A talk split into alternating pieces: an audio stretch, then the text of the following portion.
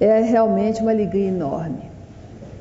Esse assunto de serviço assistencial espírita poderia nos tomar dois, três, quatro dias, uma semana e nós não o esgotaríamos. Então eu quero discutir com vocês o que, que vai ser melhor. Se vocês querem que eu exponha um pouco e as reflexões e vocês depois então colaborem para a gente fazer aqui uma cooperativa de experiências, eu sei que todos que aqui estão trabalham na assistência social e têm vasta experiência no assunto. Podemos então trocar bastante.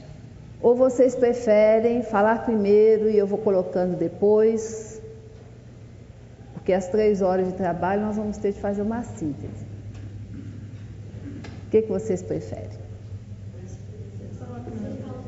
Falo primeiro? Então vocês podem me interromper a hora que desejarem. Vamos combinar assim? Fica, fiquem muito à vontade. Muito difícil às vezes de nós detectarmos certas peculiaridades. Então estejam muito à vontade, porque quando estamos na casa espírita, nós estamos em casa. Então vamos ficar como se estivéssemos em volta de uma mesa fazendo o evangelho no lar. Pode ser assim? Muito bem. Eu vou fazer algumas colocações introdutórias, porque a respeito da questão da assistência. A assistência sempre existiu. Desde que o homem é homem, um tenta socorrer o outro em suas necessidades as mais variadas. O Antigo Testamento está repleto de passagens em que se fala na necessidade de se atender ao próximo. Só que acontece que ah, hoje nós consideramos, somente nós profissionais da área, a assistência como uma responsabilidade do Estado, uma vez que é atendimento ao cidadão, nas suas necessidades básicas, que se fossem realmente atendidas dentro das políticas públicas, não haveria necessidade de trabalharmos na filantropia. Mas sempre as políticas públicas, no nosso caso principalmente do Brasil, não saem do papel. Então, as carências, as necessidades são muito vastas da nossa população. Daí surgiu essa rede imensa de filantropia existente no país, para tentar, digamos assim, em linguagem popular, tapar os buracos para os nossos irmãos necessitados materialmente, não deixarem de sobreviver. Mas os recursos sempre são muito menores do que as necessidades. Há um forço enorme entre os recursos e as necessidades. De modo que o que se faz realmente é tentar colaborar da medida do possível com as necessidades do nosso irmão, mas não solucionar nenhum das suas questões, nenhum dos seus problemas. Isso posto, é, eu gostaria de também lembrar um ponto que para mim é capital, de que nós não podemos pensar a casa espírita como uma agência social. Isso é função do Estado. A casa espírita faz o que é possível fazer dentro da rede imensa de necessidades existentes. E às vezes encontramos irmãos agoniados, porque as necessidades são muitas, a pobreza e a miséria aumentando a cada dia no nosso país, e eles se sentem desesperados na tentativa de suprir todas as necessidades, como se tivéssemos uma agência social ali, financiada pelo Estado, para poder atender. E com isso, nós ficamos nesse viés da assistência social, que não é a finalidade principal da casa espírita, e esquecemos a parte principal, que é o objetivo finalístico da doutrina e da casa espírita. Então nós precisamos sossegar um pouco o coração, não obstante todas as dores que desejamos aplacar, que desejamos aliviar, e fazermos o que for possível fazer sem muitas angústias, para que possamos fazer com consciência e sempre com a doutrina à frente das nossas atividades todas. A base de todo o trabalho da assistência social espírita é o Evangelho de Jesus. Ele é pontuado de orientações a respeito do nosso trabalho que devemos desenvolver. Jesus nada escreveu, mas o que escreveram, o pouco que escreveram a respeito dele, é justamente a relação dele com os outros homens. E é aí que nós temos de estudar para poder aprender, para poder executar de acordo, em sintonia com o Evangelho de Jesus. E se a doutrina espírita é o Evangelho de Jesus revivido, é o consolador que ele prometeu para complementar o que ele não pôde dizer antes, a base é o Evangelho. Se tirarmos o Evangelho de Jesus da doutrina espírita, ela fica não sem a base só, mas sem a cúpula, que é a ciência, a filosofia e a cúpula que nos liga ao Pai Criador é o Evangelho, é o amor. Então precisamos de refletir muito no Evangelho de Jesus, de nos basearmos sempre, nos embasarmos na trajetória de Jesus, se quisermos acertar alguma coisa dentro do serviço assistencial.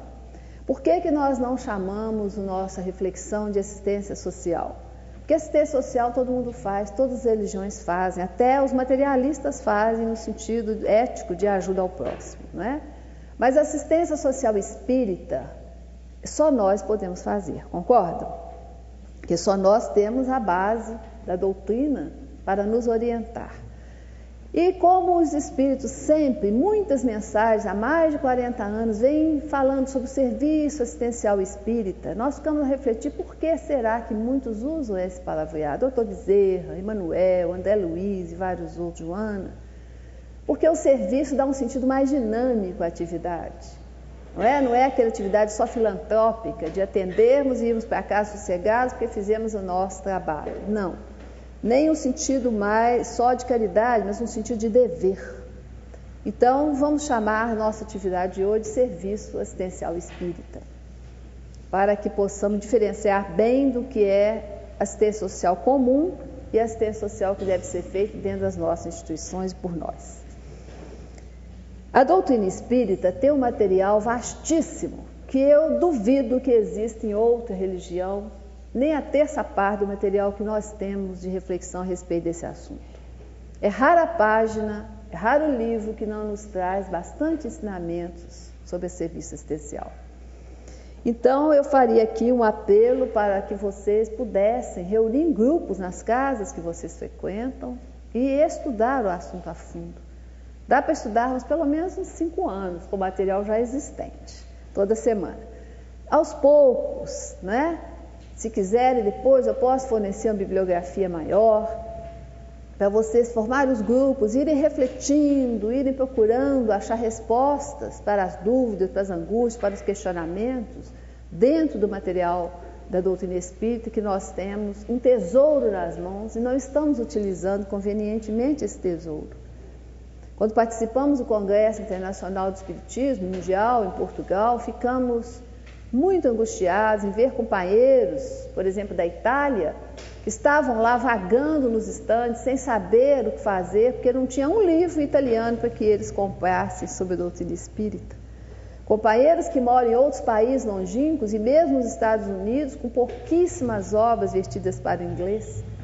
Então, aqueles que sabem espanhol ou um pouco de português conseguem levar os livros do Brasil e fazer a versão na hora das reuniões públicas de grupos de estudo.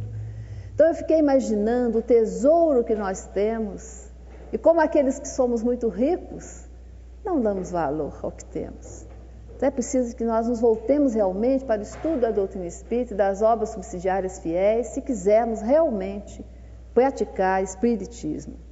Porque como Kardec nos orienta, não é? Isto é a prática, é a aplicação da teoria, da ciência e da filosofia que conhecemos. A doutrina espírita, além de ter esse material magnífico, ela tem uma visão de mundo completamente diferente de todas as outras religiões e doutrinas. Porque nós temos Deus como nosso Pai Criador, Jesus como seu emissário na Terra, organizador do nosso planeta, cuidador de todos nós. Temos nas vidas sucessivas muitas explicações de causas dos nossos sofrimentos atuais, na evolução dos mundos, na evolução dos seres. Temos também no contato mediúnico lições imorredoras, ensinamentos indescritíveis. Então, nós temos realmente uma visão de mundo bem diferente. Quando chega um irmão à nossa frente, necessitado de alguma forma, nós sempre o vemos de uma maneira diferente das outras religiões porque nós o vemos com a aparência atual e com a essência eterna. e bem anterior a essa aparência atual. Então, nosso trabalho tem de ter essa visão, senão ele é um trabalho de assistência social comum como outro qualquer. Mas não vai ao cerne, não vai à causa, não busca realmente a origem do mal, a origem do sofrimento, a origem da dor. Então, para que a nossa prática seja coerente com aquilo em que nós acreditamos, que nós cremos, que nós temos certeza, precisamos de sempre reestudar essa prática, analisá-la, juntarmos com outros irmãos que têm as mesmas preocupações, sem necessidade de ficarmos julgando o trabalho de A, B ou C, ou de centro X, Y Z, mas nos reunimos para aprender juntos, como estamos fazendo agora. Vamos trocar essas experiências, essas tristezas, essas dúvidas, para que a doutrina espírita possa iluminar os nossos caminhos nessa passagem de amor para os nossos irmãos, para os nossos semelhantes. Bom, Jesus para nós, espíritas, é um divisor de águas. Antes de Jesus se fazia um tipo de assistência social que nós vamos encontrar no Antigo Testamento e nas diversas culturas.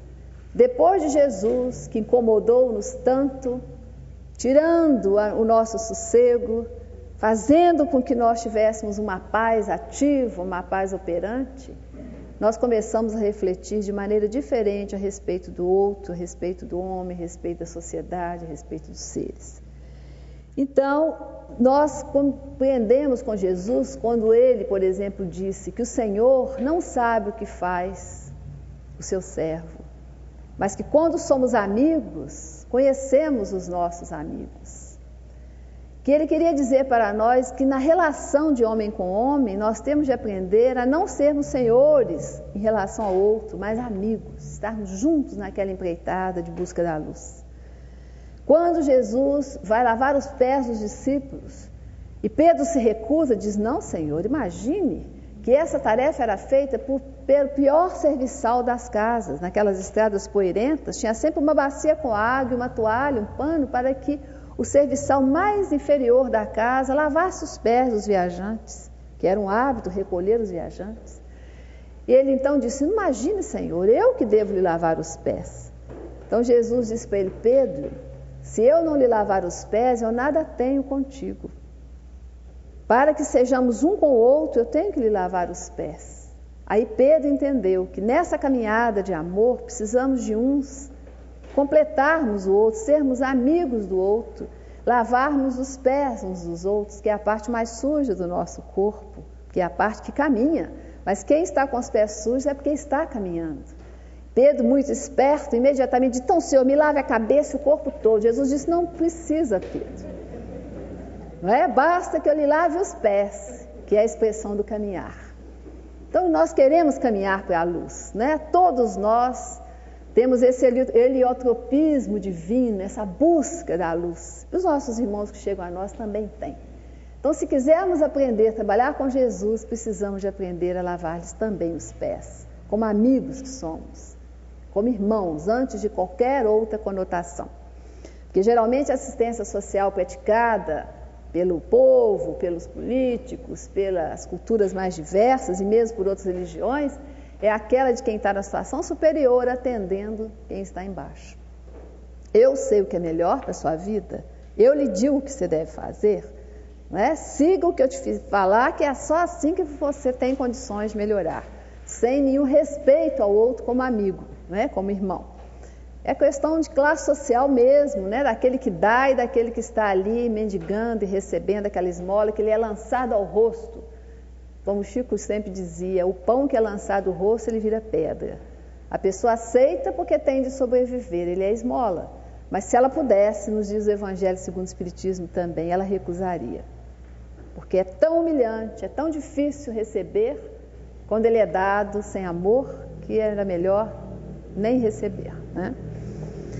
Muito bem, outra coisa que eu gostaria de dizer para vocês é que quando vier, foram dar para Jesus aquele nó, né, aquela pegadinha, como diríamos hoje, de perguntar-lhe qual era o maior profeta da antiguidade, qual era o maior mandamento, ele só disse que um mandamento único resumiria toda a lei, seria a lei de Moisés, os dez mandamentos e todos os ensinamentos dos profetas, que seria amar a Deus sobre todas as coisas É o amor vertical, onde a gente busca a fonte para nos alimentar. Né? É ser com Deus, aquela sintonia, como Jesus dizia, eu e o Pai somos um, naquela sintonia da harmonia, naquela sintonia do amor. E no sentido horizontal, amar ao próximo como a si mesmo. Está aí toda a lei e os profetas. Então não temos como sair disso.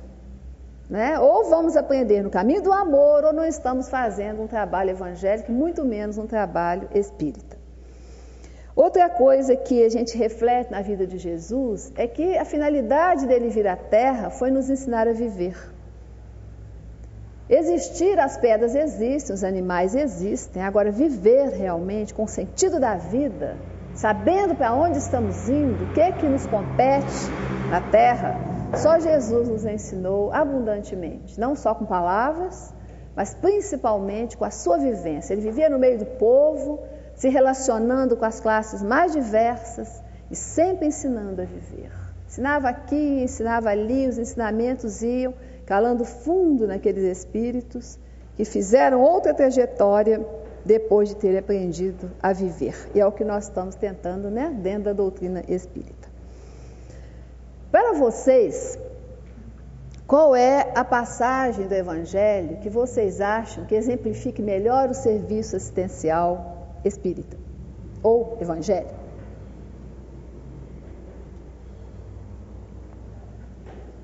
Já pensaram nisso?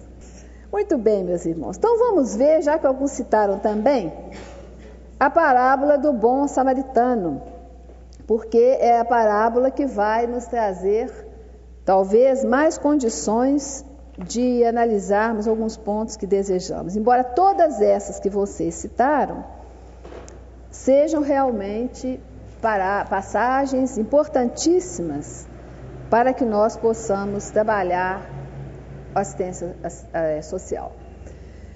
Diz lá o Evangelho: Descia um homem de Jerusalém para Jericó. Jerusalém era a cidade dos templos, das grandes sinagogas, ou melhor, dos templos maiores até que as sinagogas.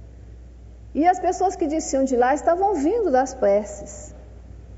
E ia para Jericó, que era a cidade do comércio, ao nível do mar, onde as pessoas iam a trabalho, fazer negócios, já preocupados, voltados para baixo, né, para a terra, embora vindos lá dos planos de oração de Jerusalém.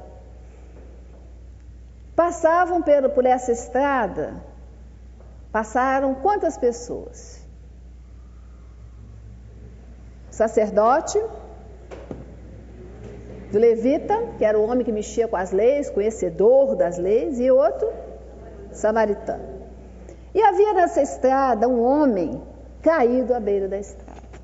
Jesus não disse se era rico, se era branco, de que raça era, de que classe social era. Ele diz apenas um homem, para nos mostrar que realmente a caridade não tem segmentos. Ela é muito mais ampla do que nós podemos imaginar. O sacerdote fez o quê? Viu, passou largo. Não é? Depois veio o levita, que também viu, observou, mais até que o sacerdote, mas também não parou. Continuou, porque estavam todos a caminho, ninguém estava ali suviando, vendo os passarinhos, não, estavam todos descendo para Jericó, indo para cuidar da própria vida, dos próprios negócios, das próprias dificuldades relativas à época. Mas aí veio o samaritano, e quem é o samaritano? Vocês se lembram? Qual é a explicação que a doutrina espírita nos dá no início do Evangelho segundo o Espiritismo sobre os samaritanos? Hã? Eles eram considerados idólatras, não é? Porque eles não aceitavam o Deus único. Então eram considerados gentinha, de menor valia, perto do Deus único do judeu, né? Eles não frequentavam os templos nem as sinagogas judaicas. Eles tinham lá a maneira deles de orar própria. Então era um homem execrado pela sociedade. Não era aquele que diz, ah, ele é um sacerdote, ele é um espírita. Não, não. É um idólatra. E o que, que aconteceu quando o samaritano, também passando ali, viu o homem, aquele homem, caído na beira da estrada? O que aconteceu? Moveu-se de quê? De compaixão. Quer dizer, ele teve aquele sentimento de irmandade, de fraternidade, de amor ao próximo. Então, quando ele se sentiu movido de compaixão, que os outros não sentiram isso, tanto que viram e passaram, como se não tivessem visto. Tenho nada com isso, né? Isso não me pertence. Eu pago meus impostos, o Estado que dê conta de cuidar, né? Quando então ele viu o homem caído, se moveu de compaixão, de misericórdia, de amor, ele fez o quê? Hum? Mas antes de cuidar, o que, que ele fez? Ele estava a caminho. Pocotoco, pocotoco, pocotoco, a cavalo. O que, que ele fez? Parou primeiro, senão ele podia descer. Né? Então, pode passar essa primeira aí. Ele parou. Essa aqui. Ele parou. O primeiro momento nosso dentro do serviço assistencial é parar. Aquele que não para, ele não pode atender o outro, porque você não tem como amar o outro se você não para. O amor exige tempo, disponibilidade de coração afetiva, renúncia das nossas coisas para que possamos deixar de ver a novela, não é? Deixar de fazer certas coisas para podermos parar, para dar conta de que existem outros aí passando fome, desesperados emocionalmente, com todos os dramas da existência humana. Então, essa é a primeira lição que essa mensagem nos ensina. Além de olhar, de ver, de estarmos atentos, parar. Então, às vezes, a gente tem um ativismo muito grande na casa espírita. Não paramos de um lado para o outro, achando que estamos fazendo muita coisa, né? Mas, às vezes, nós não estamos fazendo quase nada, porque não temos tempo de parar e ser com o outro, né? Parando, ele fez o quê? Desceu do cavalo. E aí fez o quê? Hã? Começou a atender o homem. Agora, para ele ter atendido o homem, ele deve ter ouvido primeiro. Vocês concordam? Para saber o que, que lhe aconteceu, meu irmão. Aí o homem deve ter descrito o que Jesus disse. Ele vinha naquela estrada também passando, foi assaltado pelos ladrões que levaram tudo, inclusive devem ter levado até o cavalo que ele estava. E além de levar todos os pertences, quer dizer, ele não era um homem pobre. Ele tinha o que o ladrão roubar. Percebem? Ele não era um miserável. Não era um excluído, como nós chamamos modernamente. Abaixo da linha de pobreza, né? 25% do salário mínimo por mês. Não era que roubaram-lhe tudo e ainda assim bateram nele, o machucaram, deixando-no ferido, meio morto, semi-morto, à beira da estrada. Então, uma vez que você descobre qual é o problema, né, vamos então agora atender. E foi o que ele fez no passo seguinte, ele atendeu. Agora ele atendeu dizendo assim, é, mas essa ferida tinha de ter o mertiolate especial, né? Tinha de levar para o Hospital das Clínicas de Curitiba, que é o melhor hospital do Brasil, não sei, chamar o catedrático e tal. O que, que ele fez? Ele atendeu com o que ele possuía. O que, que ele possuía no alforje dele para a viagem? Leite fino. Primeiro, né, ele passou o quê? O azeite. Quer dizer, ele consolou o nosso irmão. Ele aplacou aquela angústia, aquelas dores, acalmou. A seguir, ele passou o vinho. O que é o vinho, senão a verdade que desperta? Então, atende primeiro, diz no Evangelho segundo o Espiritismo. Analisa depois, senão seu atendimento pode chegar tarde demais, não dar tempo. Passou a oportunidade de atender o irmão. É um atendimento de emergência, não é um atendimento de um ano. Vou atender um ano primeiro para depois ver. Não. Olha, eu estou morrendo de fome, não tem nada na minha casa. Ou eu quero suicidar, o que, que eu faço? Atende primeiro, depois você vai verificar até que ponto é verdade, não é, se pode ajudar mais, o que, que você pode fazer observando as causas.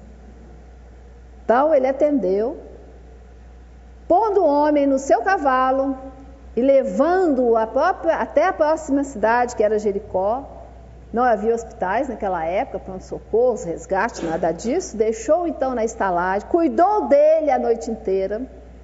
E de manhã, quando ele saiu para continuar a sua vida, os seus negócios que ele ia fazer, ele disse para o dono da estalagem: Cuide dele, cuide deste homem, qualquer homem, né? Cuide deste homem, que quando eu voltar, Quer dizer, a continuidade do atendimento. Jesus é perfeito, né, gente? A continuidade do atendimento. Quando eu voltar, lhe pagarei o que você tiver gasto. E voltou depois, né, para poder acabar de prestar o atendimento. Então Jesus diz: aquele que quiser ganhar a vida eterna, o reino de Deus, vá e faça o mesmo. É uma ordem de Jesus para conosco. Reencarnamos na busca desse reino, está dentro de nós. Na busca de tirar de nós essas camadas de egoísmo, que é a raiz de todo mal, de toda injustiça que por aí existe. Então estamos né, refletindo nessa mensagem de Jesus para que nós possamos então despertar para essa caminhada de nossa libertação, mas que se fará na medida em que nós também libertarmos e ajudarmos o nosso irmão a se libertar. Evolução é um processo pessoal, mas na verdade nós evoluímos com grupos que também estão em busca desse processo pessoal de redenção espiritual. Né? Olha, eu não, não, acompanho o resultado. O resultado é que todo mundo vê nos jornais, na televisão, né? A gente sabe que há muito barulho e pouca ação, né? Agora, pelo menos está despertando em muita gente vontade de ajudar, né? É o primeiro passo, né? Mas aí nós vamos aprender uma outra coisa importante que a doutrina espírita e o Evangelho de Jesus nos ensinam.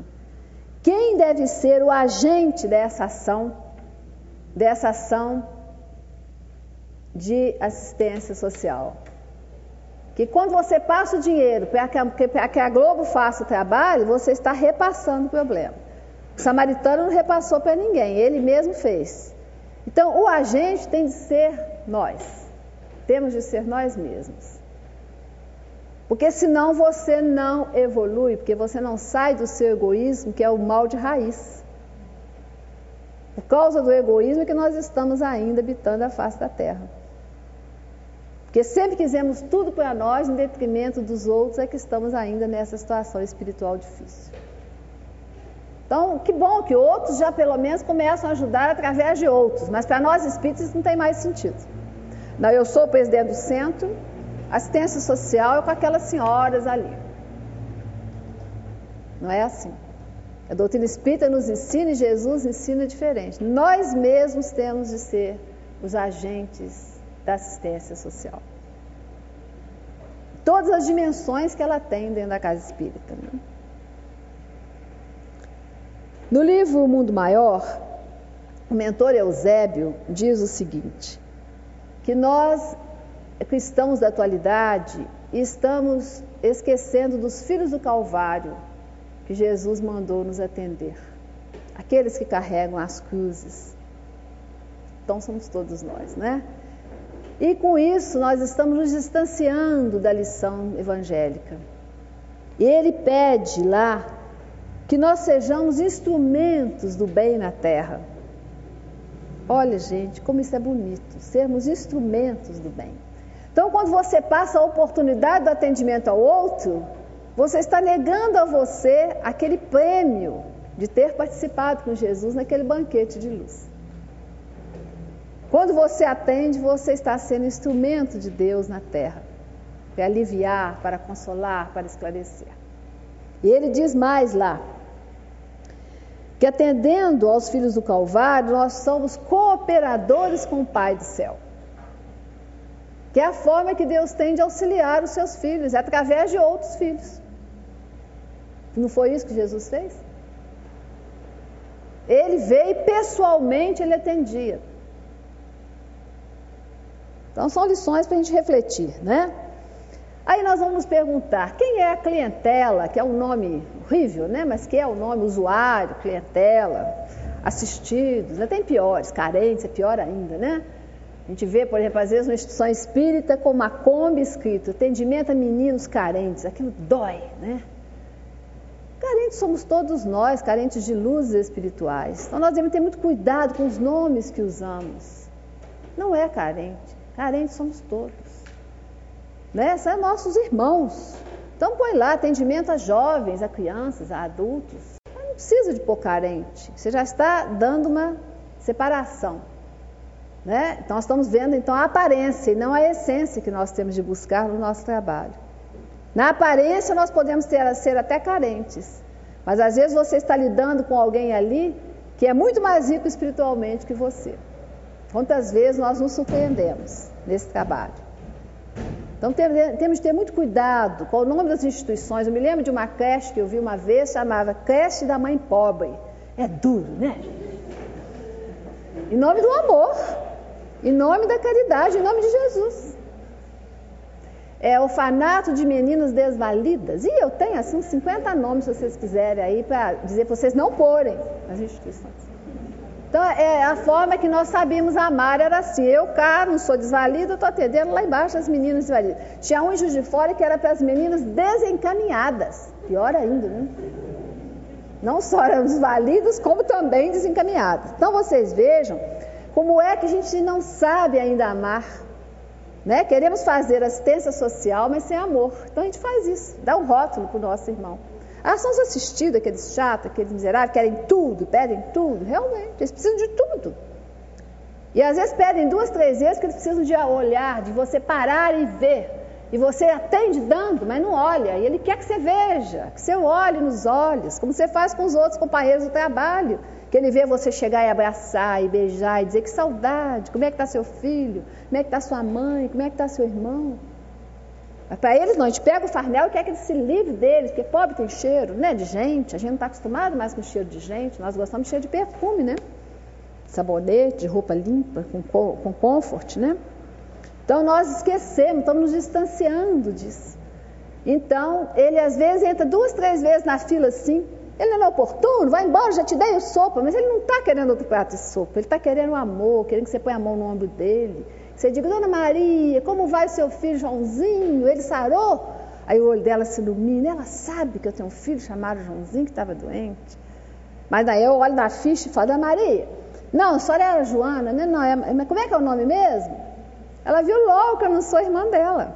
Porque os meus irmãos eu conheço pelo nome, os meus sobrinhos eu conheço pelo nome, eu sei datas de aniversário, eu sei o que aconteceu na vida deles, não é assim? Quem a gente ama, a gente não sabe. Ou quando vocês vão visitar os amores de vocês, vocês levam uma ficha para saber. Levam? Pois é. Nós realmente estamos muito distantes do amor. Né? Jesus chegava e dizia, fulano, Nicodemos, né? Zaqueu, o leproso ele chamava pelo nome. Então vocês vejam, em nome do amor e da caridade, quantas barbaridades né, nós fazemos. E queremos ainda um lugarzinho no nosso lar, né? Tem as câmeras de retificação, né? Tem muito lugar lá. Bom, então qual era a clientela que Jesus atendia? Vamos lá, vamos rápido, fazer uma tempestade mental. Vamos lá, os leprosos. Quem mais? cegos, prostitutas, paralíticos, pobres. Hã? Jados loucos. Só? Acabou? Hã? Cegos. Obsidiados. Mais quem? Doutor da lei. Era pobre? Nicodemos era pobre? Zaqueu. Então vocês vejam como é que nós estamos iguais os discípulos estavam. Quando Jesus falou, Zaqueu, desce daí, eu vou jantar na sua casa. Os discípulos começaram a murmurar, igualzinho nós fazemos hoje. Né? Igualzinho. Então Jesus ampliou a visão deles da caridade e do amor. Por que não atender o rico? Ele também é carente.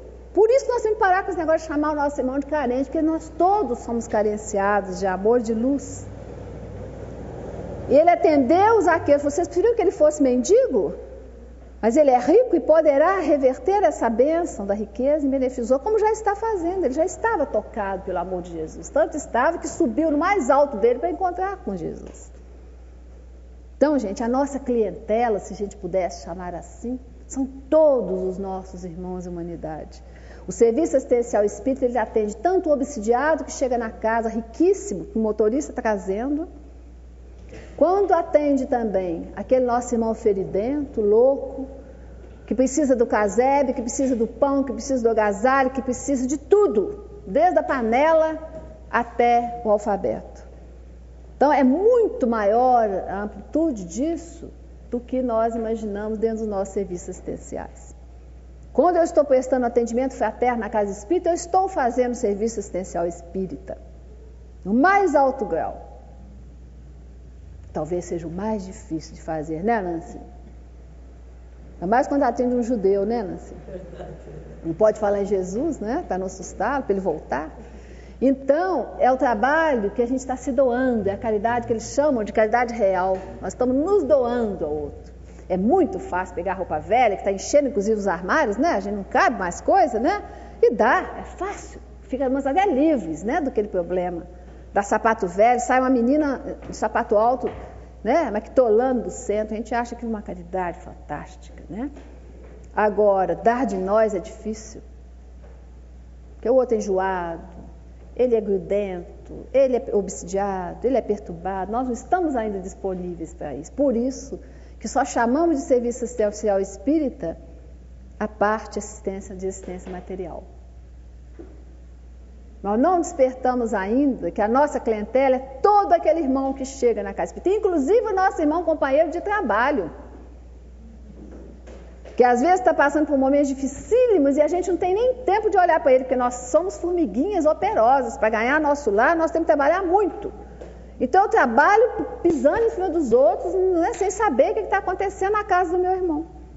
E eu me lembro de um caso muito triste de um companheiro nosso que era barbeiro e teve umas é, esquimoses, equimoses, não sei bem como fala, e ele estava impossibilitado de trabalhar, aquilo minava uma água e ninguém queria fazer barba com ele, cabelo nem nada. E ele então estava passando fome com seis filhos pequenos, era uma escadinha. E ele estava na diretoria da casa votando construção de casa para assistir do aumento do farnel, porque ninguém era irmão dele, né? Então ninguém sabia. O nosso irmão, quando passa aperto, nós sabemos vamos lá auxiliar. Então precisamos estar atentos, até para os nossos companheiros de trabalho, que às vezes têm problemas dificílimos de obsessão, de problemas familiares, problemas de desemprego tudo mais. Nós temos que estar atentos ao nosso companheiro, que é o irmão mais próximo de nós. Vejo querendo ganhar o céu trabalhando só com os nossos irmãos carentes. É triste carentes. Né? Então é nosso irmão, seja ele carenciado fisicamente, economicamente, psiquicamente, socialmente, intelectualmente, de luzes espirituais e tudo mais. Bom,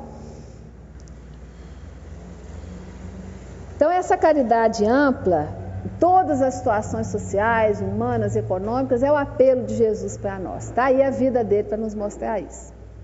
Quando agora para frente, nós não vamos dizer mais que não sabemos disso, né? Nós temos. Vamos buscá-lo no Evangelho, vamos ver como é que ele agia com eles para nós podermos aprender melhor. Combinado? Muito bem. Então vem a doutrina espírita como consolador que se baseia em Jesus. Ela reforça e amplia essa visão do Evangelho. É? Quando Kardec fez o livro do Evangelho segundo o Espiritismo, ele diz é a aplicação dos conhecimentos científicos e filosóficos que a doutrina nos traz. Está lá. O roteiro está lá no Evangelho segundo o Espiritismo, inúmeras mensagens. Alguém citou aqui a mensagem da Dama da Caridade, que levava a filha para aprender a fazer a caridade. Ela ia cuidar dos doentes, cuidar da, da, da pobreza envergonhada, né? que tem quem não é mendigo por profissão, ele não sabe pedir, então você tem de ir em busca daquele que sofre. Então está lá tudo no Evangelho segundo o Espiritismo, é só estudarmos ponto a ponto. Porque cada ponto que você faz, ele vai cheio de amor, ele vai fluidificando a outra pessoa, pacificando o outro. E você observa também nessa mensagem que ela só está dando porque a mãe, o pai está doente, a mãe está impossibilitada de trabalhar porque tem uma série de filhos pequenos. É o atender naquela emergência. Mas depois, quando ela tivesse condição de trabalhar, é auxiliá-la a aprender a fazer para ela poder também fazer. Então, é muito didático. O Evangelho segundo o Espiritismo nos ensina todos os caminhos. E aí nos diz mais o seguinte: Kardec diz: fora da caridade não há salvação. É a única condição para nos salvarmos é a caridade. Então, gente, não nos iludamos. A doutrina espírita é uma doutrina que não é salvacionista. Não basta sermos espíritos para estarmos salvos, não. Não basta de jeito nenhum. Agora, se formos realmente caridosos, estaremos salvos, ou seja, redimidos, evoluídos, estaremos na luz e na paz. Salvação nesse sentido que é a salvação realmente da libertação. A doutrina espírita é uma doutrina de libertação das nossas consciências. Então não há outra bandeira. Fora da caridade não há salvação. Diz lá o Evangelho segundo o Espiritismo. Essa é a única condição para sermos salvos. Então não adianta mandar o outro fazer, não. Nós é que temos de fazer o corpo a corpo. É difícil, eu não sei fazer, eu tenho vergonha, eu não sei o que falar. Tem hora que não sabe mesmo o que falar, não. Então a gente fala, meu irmão, vamos orar. Você já tentou a prece? Nós já tentamos tudo. Vamos tentar Jesus agora? Não é? Tem hora que a gente não sabe mesmo, mas à medida que você vai fazendo, você vai aprendendo. E aquilo depois passa a ser uma coisa natural. No início você transpira, você treme, você tem que ter um ajudante. E aos poucos aquilo passa, você começa a fazer aquilo com naturalidade. Primeiro vem a disciplina, né? depois a naturalidade. Nós, por exemplo, como espíritas, sabemos que as causas dos sofrimentos na Terra são, tem causas atuais que nós mesmos ocasionamos, por imprevidência, por vadiagem, né, que o próprio Estado também ocasiona, e as causas remotas, que são as causas verdadeiras, que são as causas espirituais. Então, nós não podemos olhar os nossos irmãos que chegam no serviço assistencial só pelas causas presentes, nós estamos vendo sua aparência. Ele tem aparência de mendigo, mas qual é a causa primeira que levou a essa condição de desamor a si próprio, de baixo autoestima? Essa, essa nenhuma estima que ele tem tem um motivo. E geralmente o motivo é espiritual. Então nós temos de tentar buscar as causas primeiras das aflições. Ou não somos reencarnacionistas. Puxa, eu ajudo essa família há 20 anos, eles não vão para frente. Mas você olhou a parte espiritual? Não é? Às vezes estão caminhando até muito, segundo o padrão espiritual deles. Como diz Emmanuel, às vezes a mudança é tão pequena que parece imperceptível, mas se há uma mudança, há uma transformação. Há um caminhar para frente. Então nós precisamos estar muito atentos a essa, quase na hora, né? Muito atentos a essa situação.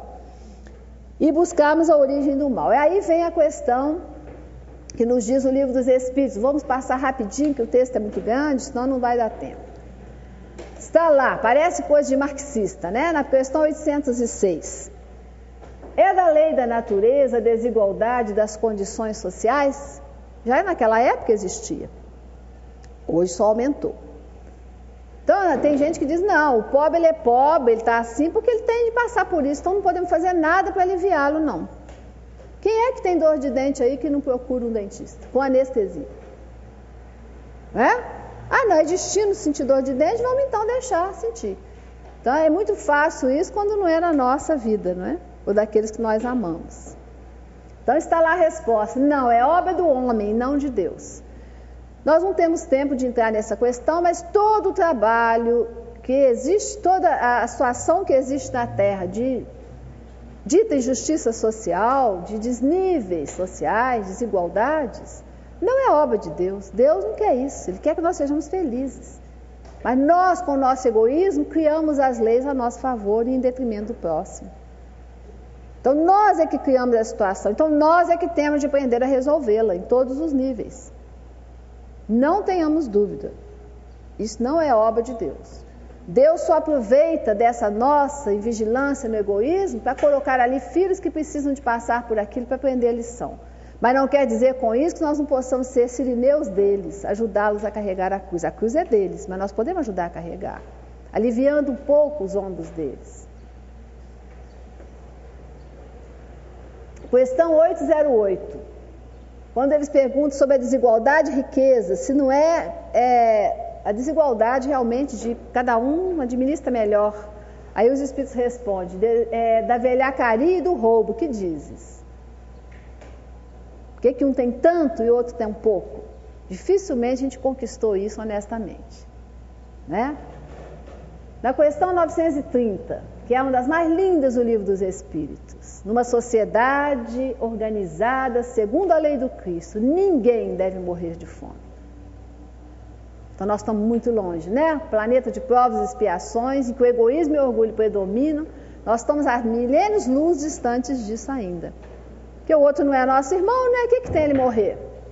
Meu filho está morrendo de tanto comer, né? Ficou obeso, né? Empaturro ele de tudo que é coisa. Mas o filho do outro pode morrer, não é meu irmão, não é meu filho. Nossos corações ainda são meio duros, né? 931.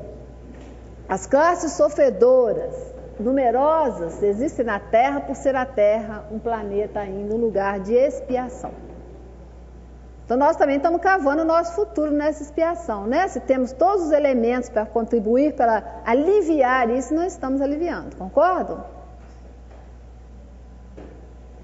Tem mais algum aí? Ah, o egoísmo, 914, chaga social, fator de raiz. Todos os problemas do homem se resolverão quando nós tirarmos do nosso coração o egoísmo. Pensem depois com calma nisso estruturante da construção da sociedade. Então, nós construímos a sociedade na base tudo para mim e nada para o outro. Os países se dividem também assim, tudo para mim, nada para o outro. Então, enquanto acontecer isso, vai haver esse desnível, esse sofrimento todo na Terra. 880. Primeiro de todos os direitos do homem é qual? O de viver. Para viver, nós temos de ter as necessidades básicas atendidas, senão nós não sobrevivemos no corpo. Então, quando estamos fazendo assistência social, no sentido de dar alimento, roupa, remédio, né, nós estamos fazendo no mínimo nosso dever, estamos fazendo caridade ainda não. Porque se é um direito, onde tem uma necessidade, tem um direito.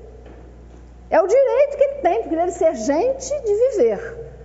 Agora, se eu dou de mim, se eu levo a luz que eu já tenho para ele, o amor, a compreensão, a fraternidade, aí eu começo a fazer a caridade. Até então é só dever. Depois vocês estudem as questões melhor, meditem nisso com calma, porque nós estamos só passando muito rápido, né? Então, na medida em que nas casas espíritas se prega contra o egoísmo, nós estamos ajudando a melhorar o mundo. Se cada um melhorar o seu egoísmo, daqui a pouco o mundo inteiro vai se irmanar fraternalmente como irmão, né? Aí ele vai falando sobre a solidariedade, a 906, quer dizer, o forte será o amparo e não o opressor do fraco. Mais uma vez nos chamando a atenção para o egoísmo. Pode passar, meu irmão. Vou ler tudo que é muito grande. 917. Qual é o meio de destruir seu egoísmo? A origem do mal. Então, se o mal de todos nós na face da terra está no egoísmo, nós temos de trabalhar o assistido também na questão do egoísmo dele e do nosso, e do nosso irmão. É a chaga de todos nós, é a ferida que todos nós temos em comum, né? O defeito. A cura só se obterá se o mal for atacado pela raiz, isto é, pela educação. Não a educação livresca, né? Mas que faz homens de bem.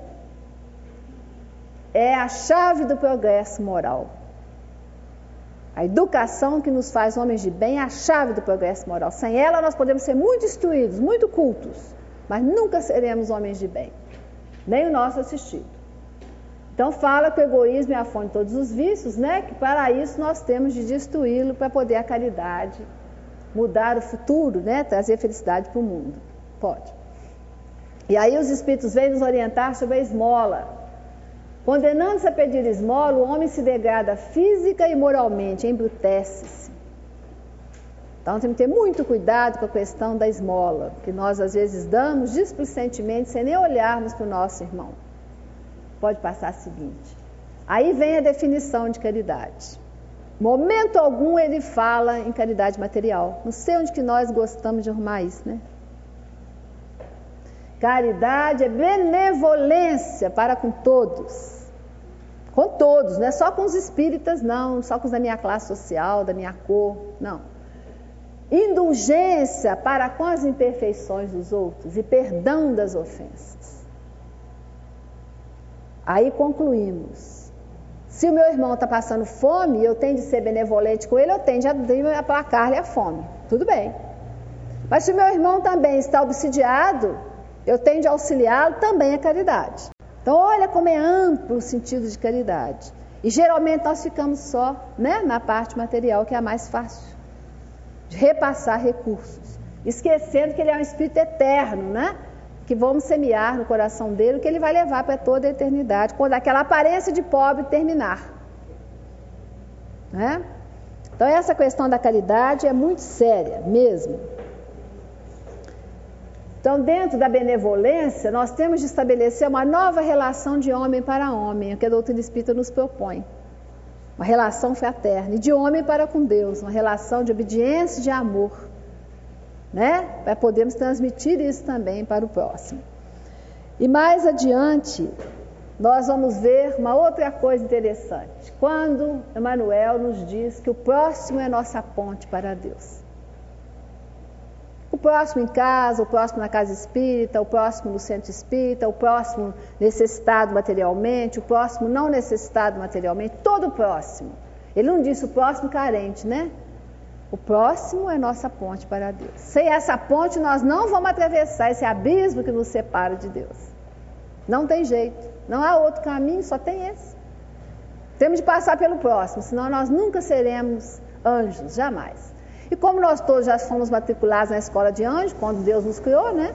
Nós temos de formar, não tem jeito. Vamos sair diplomados. Daqui a alguns bilhões de anos luz, mas sairemos.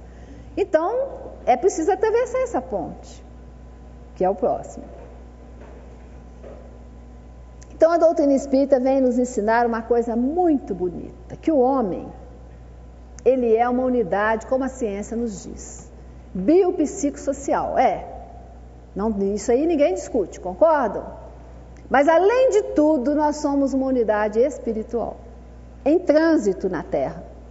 Então, se nós não observarmos isso com aqueles que chegam à casa espírita, os necessitados da assistência social, nós não vamos fazer um trabalho completo. Então, estamos diante de um espírito momentaneamente necessitado de pão, de agasalho, de remédio, de roupa, de, de escola, de, de casa, de tudo. Tá? Então nunca podemos esquecer essa unidade biopsicossocial e, acima de tudo, espiritual.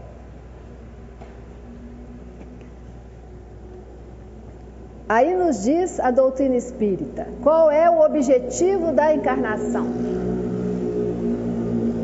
Questão 132 do Livro dos Espíritos. Só que é objetivo da nossa encarnação, mas do nosso irmão também, tá? Não é só nossa, não. De todos os homens. Chegar à perfeição. Então, ele também que vem em busca na casa espírita de um pão, que podia ter ido na igreja católica, na igreja protestante no Estado, ele vem em busca de algo mais, às vezes, movido inclusive pelos espíritos benfeitores que o encaminham para nós para que ele receba o que ninguém mais na Terra tem condição de dar no seu Espiritismo. E nós negamos, muitas vezes, por invigilância, por falta de conhecimento da doutrina, né? disponibilidade, né? de ser com o outro, de tempo e tudo mais. Outro objetivo da encarnação, pôr o espírito em condições de suportar a parte que ele toca na obra da criação, sermos co-criadores com Deus, de melhorar o planeta, ficar mais habitável, nós estamos fazendo exatamente o contrário, destruindo né, o nosso planeta. É assim que concorrendo para a obra geral ele próprio se adianta. Na medida que a gente se doa ao próximo, nós também nos adiantamos. Então, nós somos os mais enriquecidos né, nessa troca. Nós que saímos mais ricos dessa troca. E a missão dos encarnados? O que, é que o livro dos Espíritos diz na questão 573? Primeiro é instruir os homens ou seja, o processo educativo. Todo o trabalho na casa espírita, todo, desde o porteiro até o dirigente da casa, tem de ser um trabalho educativo, senão ele não é um trabalho espírita. Muito menos um trabalho evangélico. Instruir os homens, passar aquilo que a gente já sabe para o outro que não sabe. E muitas vezes a gente passa mais na ação do que na palavra. Na medida que eu olho para o meu irmão com amor, eu estou passando para ele a mensagem de Jesus. Ele vai começar a gostar de Jesus porque ele foi amado por um discípulo de Jesus. Então Jesus deve ser muito bom, porque ele me olhou pela primeira vez com amor, me deu um abraço, ninguém chega perto de mim. Ele me abraçou e me chamou irmão. Então, esse Jesus deve ser uma coisa muito especial. Deixa eu conhecer esse Jesus. E aí começa o interesse daquele espírito. Às vezes é um marco na vida dele dali para frente para conhecer Jesus. Ajudar o seu progresso. Será que quando eu trabalho pelo outro, eu estou ajudando o progresso?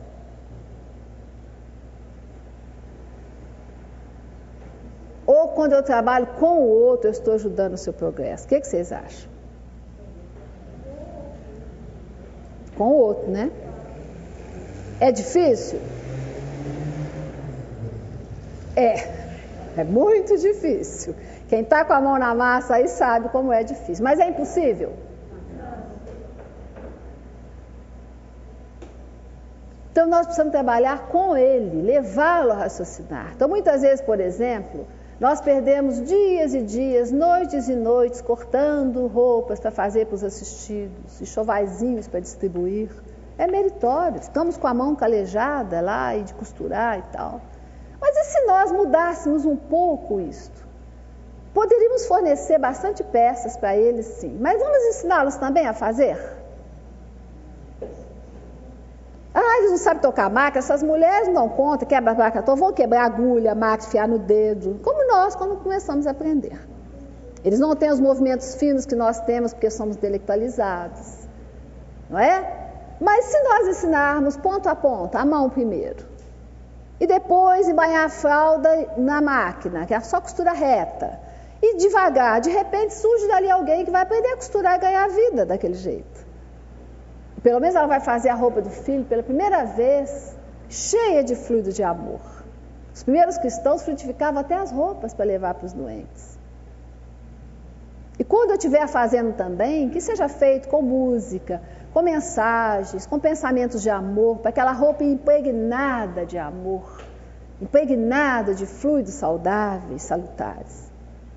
Então, temos que ter muito cuidado. Nós gostamos muito de trabalhar pelo outro, que é mais fácil, resolve, né? Você é igual a dona de casa que não deixa o marido chegar na cozinha porque faz uma bagunça para fazer um café para ela levar na cama, que ela leva o resto do dia lavando a cozinha, né? Então é melhor ir lá e fazer, acabou, acabou. Nós fazemos a mesma coisa com os nossos considerando menores, né? Eles não são capazes, mas eles são espíritos eternos, em evolução, são capazes de aprender. Desde que nós façamos de maneira que eles tenham condição de aprender sem sofisticação, de maneira mais simples. Às vezes nós vamos descobrir grandes inteligências ali naquele meio. Exatamente. Fazendo P por eles. Aí depois, quando eles crescem, reclamamos. Não sei por que, que eles ficaram assim, né? Alguém educou-os, né? Deseducando, né? Amanhã nós vamos ver isso. Amor demais, errado, como é que, que traz problema, né? Então, melhorar suas instituições. Ah, não, há 30 anos nós damos a sopa dos pobres, não vamos mudar isso não. E é dada a si mesmo. Eu cheguei uma vez numa sopa dos pobres que era dada num caldeirão, é, balde, não era caldeirão, era balde, sabe balde? De latão, de lavar chão? Era assim. Quando eu perguntei, por que vocês servem assim? Ah, 30 anos que a gente faz assim, para esses pobres está tudo bom, eles são tudo mendigos, dormem tudo na rua. Para que melhorar a instituição? É como se dessemos comida para porcos, né? Mas o Espírito Eterno que está ali atrás. E o irmão que muitas vezes tem ligação conosco do passado, que vem ali em busca de algo mais do que aquela sopa dada como ração. Gente, nós vamos repensar muito. Para o nosso filho nós compramos um pratinho, mandamos escrever o nome dele, né? O talherzinho, todo com nome, né? Depois ainda penduramos na parede quando eles crescem, né? Nosso amor, né, está começando, mas vai chegar lá. Então, melhoria das instituições. Vamos estudar Espiritismo para melhorar as nossas casas espíritas. Se há 30 anos fazíamos assim, porque não sabíamos. Hoje eu já sei, daqui para frente eu não posso fazer mais. Amanhã eu descubro outra coisa melhor, Dali para frente eu modifico outro setor da casa. É assim que nós vamos evoluindo, né? Caminhando, as instituições caminham com a gente. Já está na nossa hora? Você me avisa? É, falta sete minutos. Ótimo, então mais cinco só, tá, gente? Acabou, eu estou só falando, falei com vocês, se vocês não me interrompem, eu vou embora. É meu assunto predileto. Quatro horas da manhã ainda estamos aqui, sabe? Bom, então a base de todo o trabalho espírita, como nos ensina Kardec, os espíritos, tem de ser, pode tirar, a, a educação, é a base. Se não tiver isso, o edifício rui. Você ajuda, ajuda, ajuda, quatro, cinco gerações. Tem cada espírito que diz assim, orgulhosa. Estou atendendo já a quinta geração dessa família. Eu falo, meu Deus, né? Fez nada, né? Se nossos filhos crescerem, nós formos sustentados e aos netos, nós não trabalhamos direito com essa família. A não ser um caso ou outro, a não ser na situação de desemprego, a não ser em outras situações. Mas normalmente não pode acontecer isso, pode? A gente quer que eles cresçam, né? Que eles se tornem gente, pessoa, né? Então vamos ter cuidado. Esse orgulho nosso de atender as cinco gerações é uma coisa errada. Claro que não vão às vezes mudar em 10 anos, em 20, nós também não mudamos. A gente planta uma árvore, demora 50 anos para a gente ver o fruto e a flor. A gente nem vê naquela encarnação. Né? Mas a nossa função é de semear, de semear educação. Educação do espírito, educação para a vida eterna, que ele vai levar onde ele estiver, em qual planeta, em qual país, em qual situação, no umbral, nas trevas, na terra de novo, em nosso lar, ele está com aquela mensagem dentro dele. Quem ama verdadeiramente é uma frase de um espírito, educa. E educa mesmo. Porque se você ama, você quer que o outro seja feliz. Ele só vai ser feliz se ele se educar moralmente. Então você tem de educar. Não tem outro jeito. Não há outro caminho. Né? Pode. Pode passar. Ah, dá, dá tempo? Dá. Só terminar aí. Agora, muita gente diz assim, ah, não, então é, vamos deixar isso para outro. Muita gente diz assim, não, mas se eu for passar a educação espírita, os conhecimentos espíritas, eu estou fazendo proselitismo. É, proselitismo, se, ou seja, querer que o outro se torne espírita, né? obrigando-o, porque ele tem de receber a cesta de alimento, a ele ser espírita. Se eu estou fazendo isso, eu estou agindo de em desacordo com a liberdade de consciência, com o livre-arbítrio que a doutrina nos ensina. Mas nós não queremos que eles sejam espíritos, seria ótimo para eles se eles fossem. Nós queremos que eles se tornem homens de bem, como nós queremos nos tornar homens de bem. Então, o que importa é a base de reflexão que você vai levar o irmão a ter diante da vida, diante dos problemas, diante do ser, diante das coisas. Se ele vai ser espírito ou não, não é problema nosso.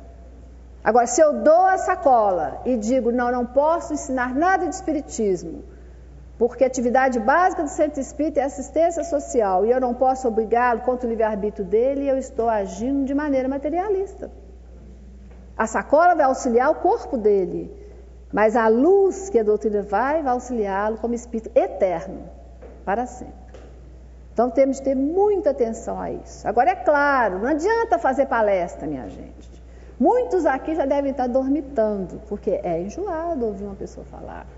Nós temos a mania, fazemos um programa e vamos fazer palestra. Fulano, a palestra é sua hoje, a outra segunda semana, a outra na terceira.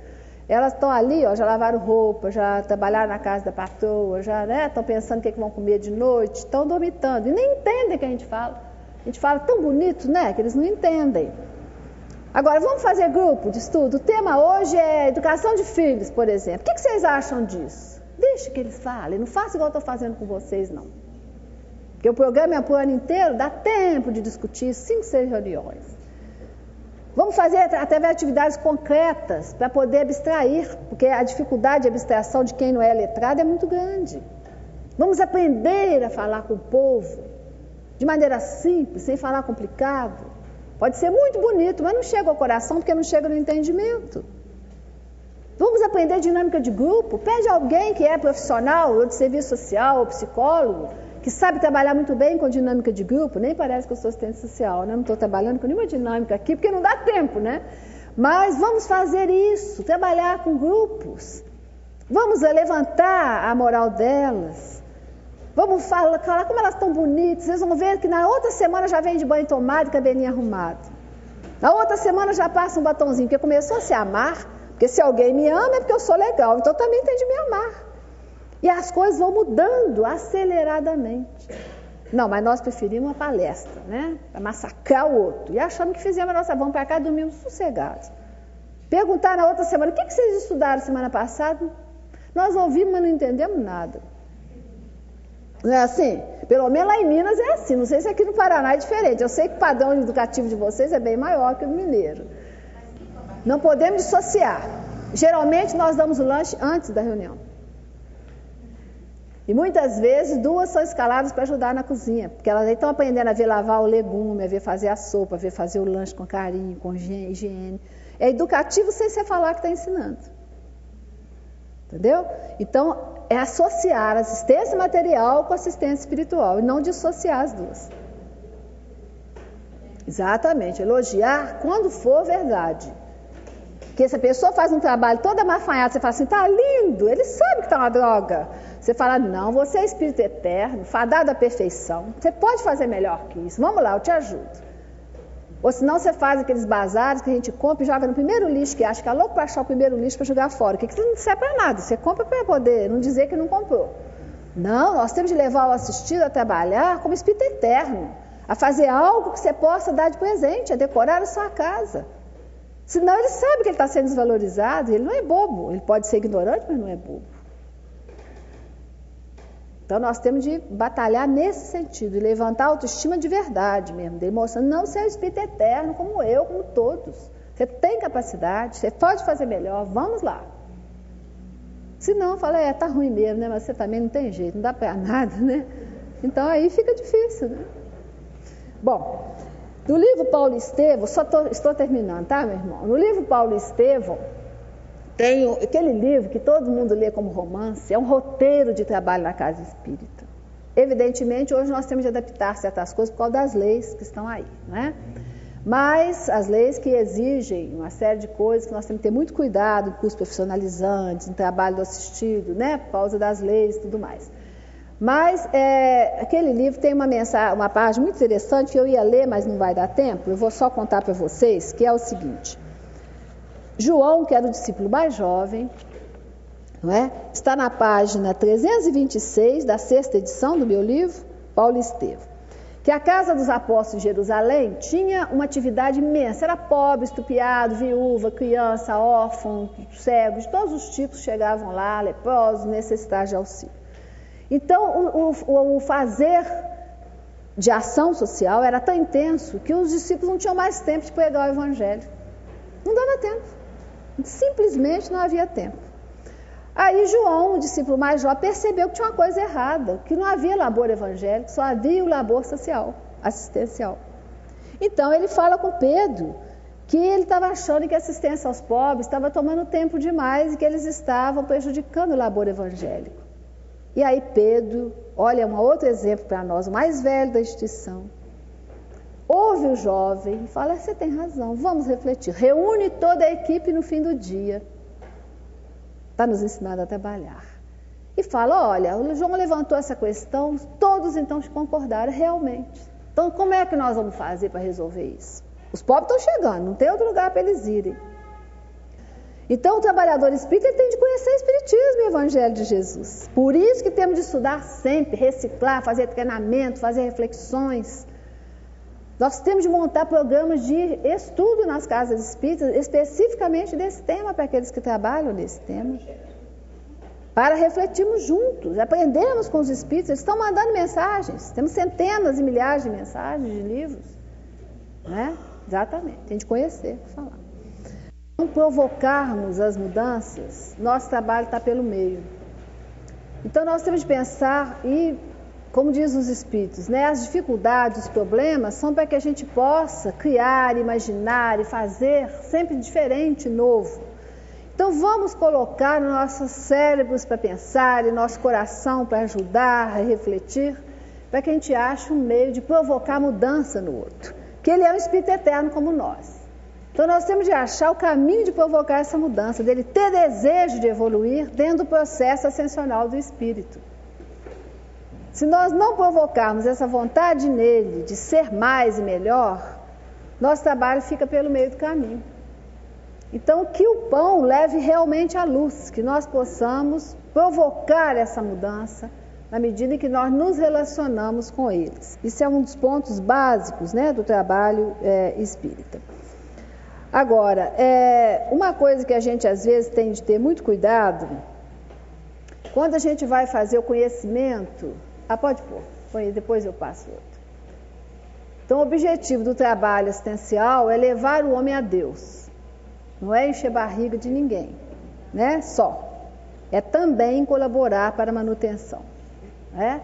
E dentro do processo ascensional do Espírito. Como é para nós o objetivo né, da nossa vida também é nos levar a Deus.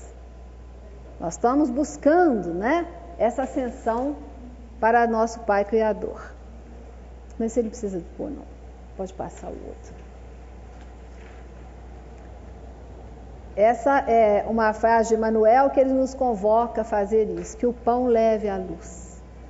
Nunca esquecer, nem só a luz quando o estômago está vazio, né? nem só o pão quando a alma está vazia de luz. Fazer as duas coisas. Quando nós estudamos a problemática, pode pôr esse favor, é, nós sempre fazemos uma ficha, né? tem de ter um controle, inclusive porque nós não somos é, eternos no corpo, né? E precisamos de deixar as coisas organizadas para os que vierem seguir o nosso trabalho dentro daquele setor. Mas sempre evitar anotar à frente da pessoa, né? E sempre nesse levantamento fazer o mais sintético possível. Tem pessoas que perguntam tanto, tanto, tanto. A ficha tem 10 páginas, ninguém vai ler nunca aquilo, é só montar papel, poeira e traça na casa espírita, né? Fazer uma coisa simples. Não somos profissionais dentro da casa espírita, somos irmãos, temos que ter os dados básicos apenas. E dentro desse levantamento, lembrar que nas entrevistas e visitas, vamos visitar um irmão.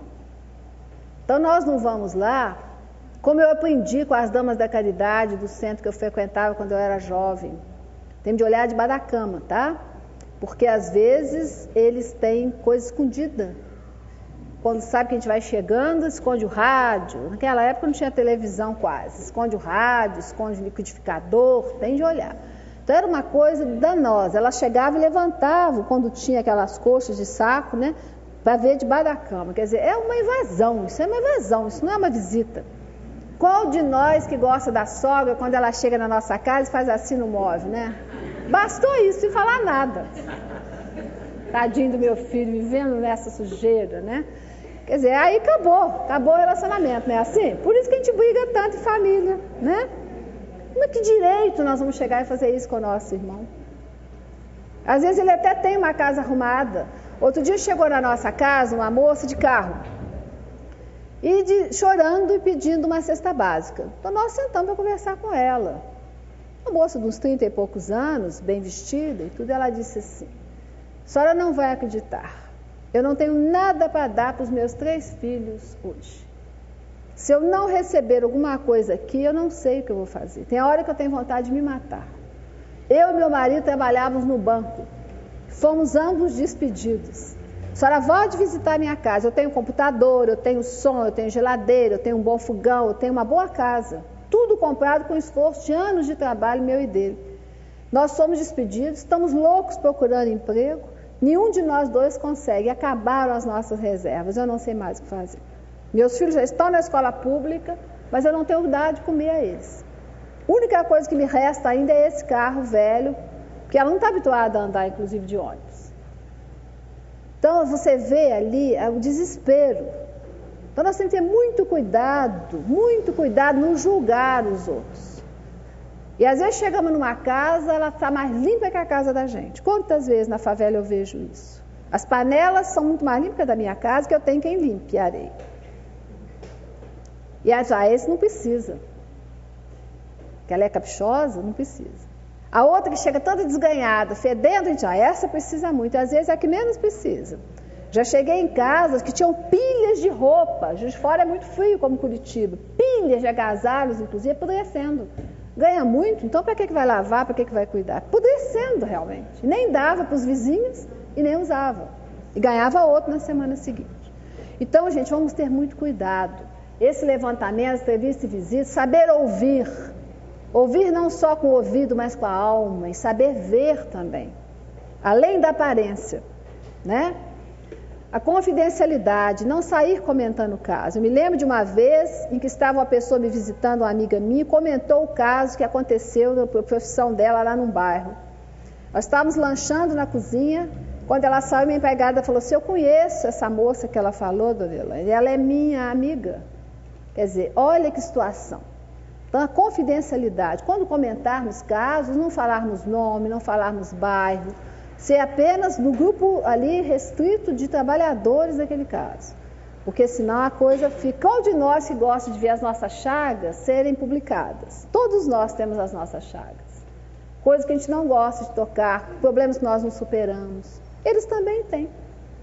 Né? Então, confidencialidade é muito importante. Essas fichas não podem ficar soltas na casa espírita, não. Tem que ficar guardado, nem que seja numa caixa de papelão.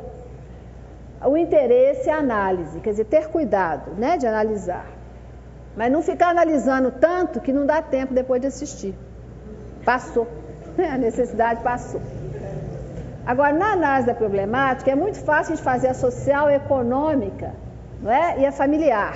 Mas a espiritual a gente costuma não fazer. Qual de vocês aqui que se lembra de levar para a reunião de desobsessão o nome dos assistidos? Ou vibrar para eles? Marido esfaqueia mulher, né? Estupra filho, o irmão briga com outro, bebe cachaça, não sei se aqui é igual lá. E aquela confusão, né? Qual de nós se lembra que isso pode ser obsessão?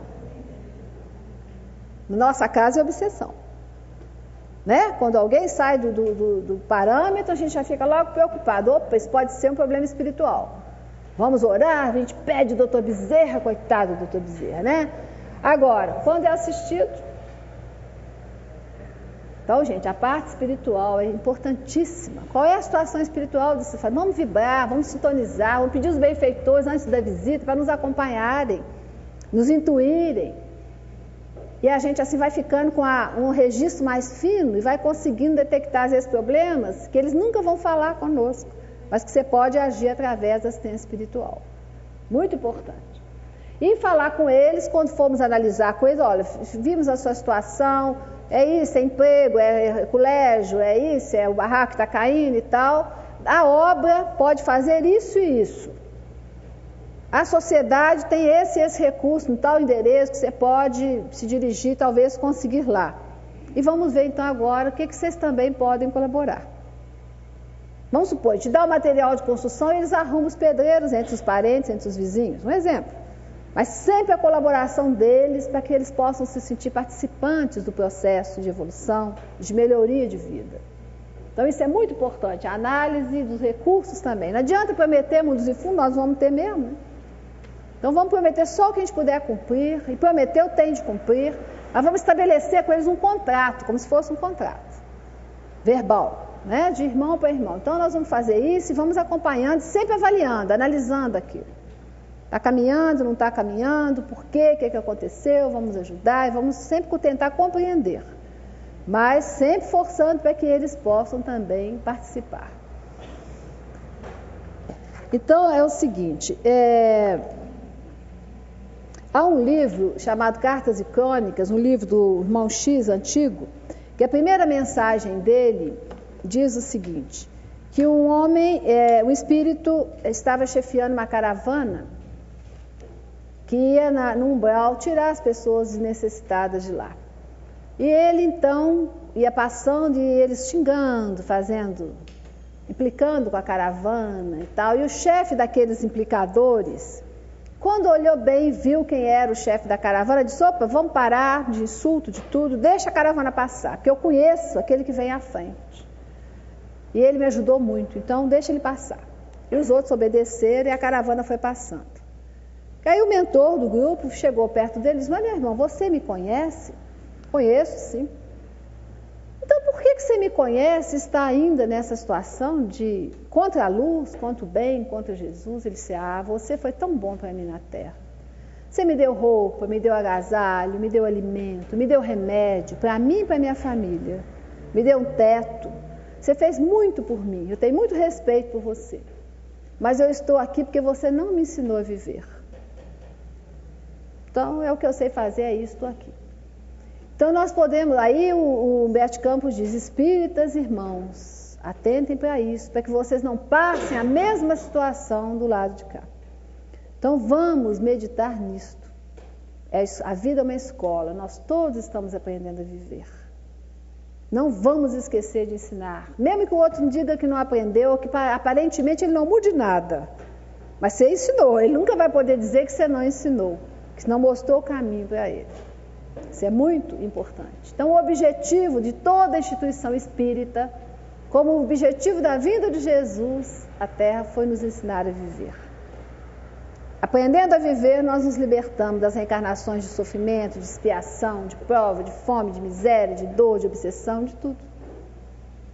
Nós estamos buscando, pela primeira vez, parece agora, nós estamos buscando Jesus. Já tentamos tudo, não deu certo, né? Agora vamos buscar Jesus. Aprender a viver segundo os moldes de Jesus como ele viveu e nos ensinou. Quem sabe, né? Breve nós vamos ter alegria de dizer: agora conseguimos. Vocês receberam aí duas, três mensagens das centenas que nós temos para trabalhar. Uma é sobre assistência social e espiritismo, que chama atenção para nós, que tão logo a gente entra na doutrina, a primeira coisa que a gente faz é querer arregaçar as mangas e trabalhar prol do próximo, né? Não há nenhuma casa espírita que não conclame a gente a esse trabalho, não nos peça para arregaçar as mangas, para abrir o bolso, para auxiliar o outro e tal. Mas que é, nós temos de ver que isso é um impulso nobre, importante, sim. Mas que nós não podemos parar por aí. Então é, é, importante meditar nas causas dos sofrimentos humanos. Como é que nós vamos meditar nessas causas? Sentando e estudando juntos. Refletindo à luz da doutrina espírita, né? Pela visão espírita. Então ele, ele diz o seguinte: que é imperioso nós colocarmos os objetivos espiritistas no panorama moral da própria alma. Conduta reta, fidelidade ao dever, e aí vai desenvolvendo para nós esse, essa orientação. Então, diz lá, no quarto parágrafo da segunda página: nem espiritismo sem assistência social, que aí seria uma, uma doutrina vazia, fora da realidade que estamos vivendo, e nem assistência social sem espiritismo para nós espíritas, encarnados ou desencarnados. Há uma mensagem no capítulo 13 do Evangelho segundo o Espiritismo, item 13, do espírito chamado Caritas.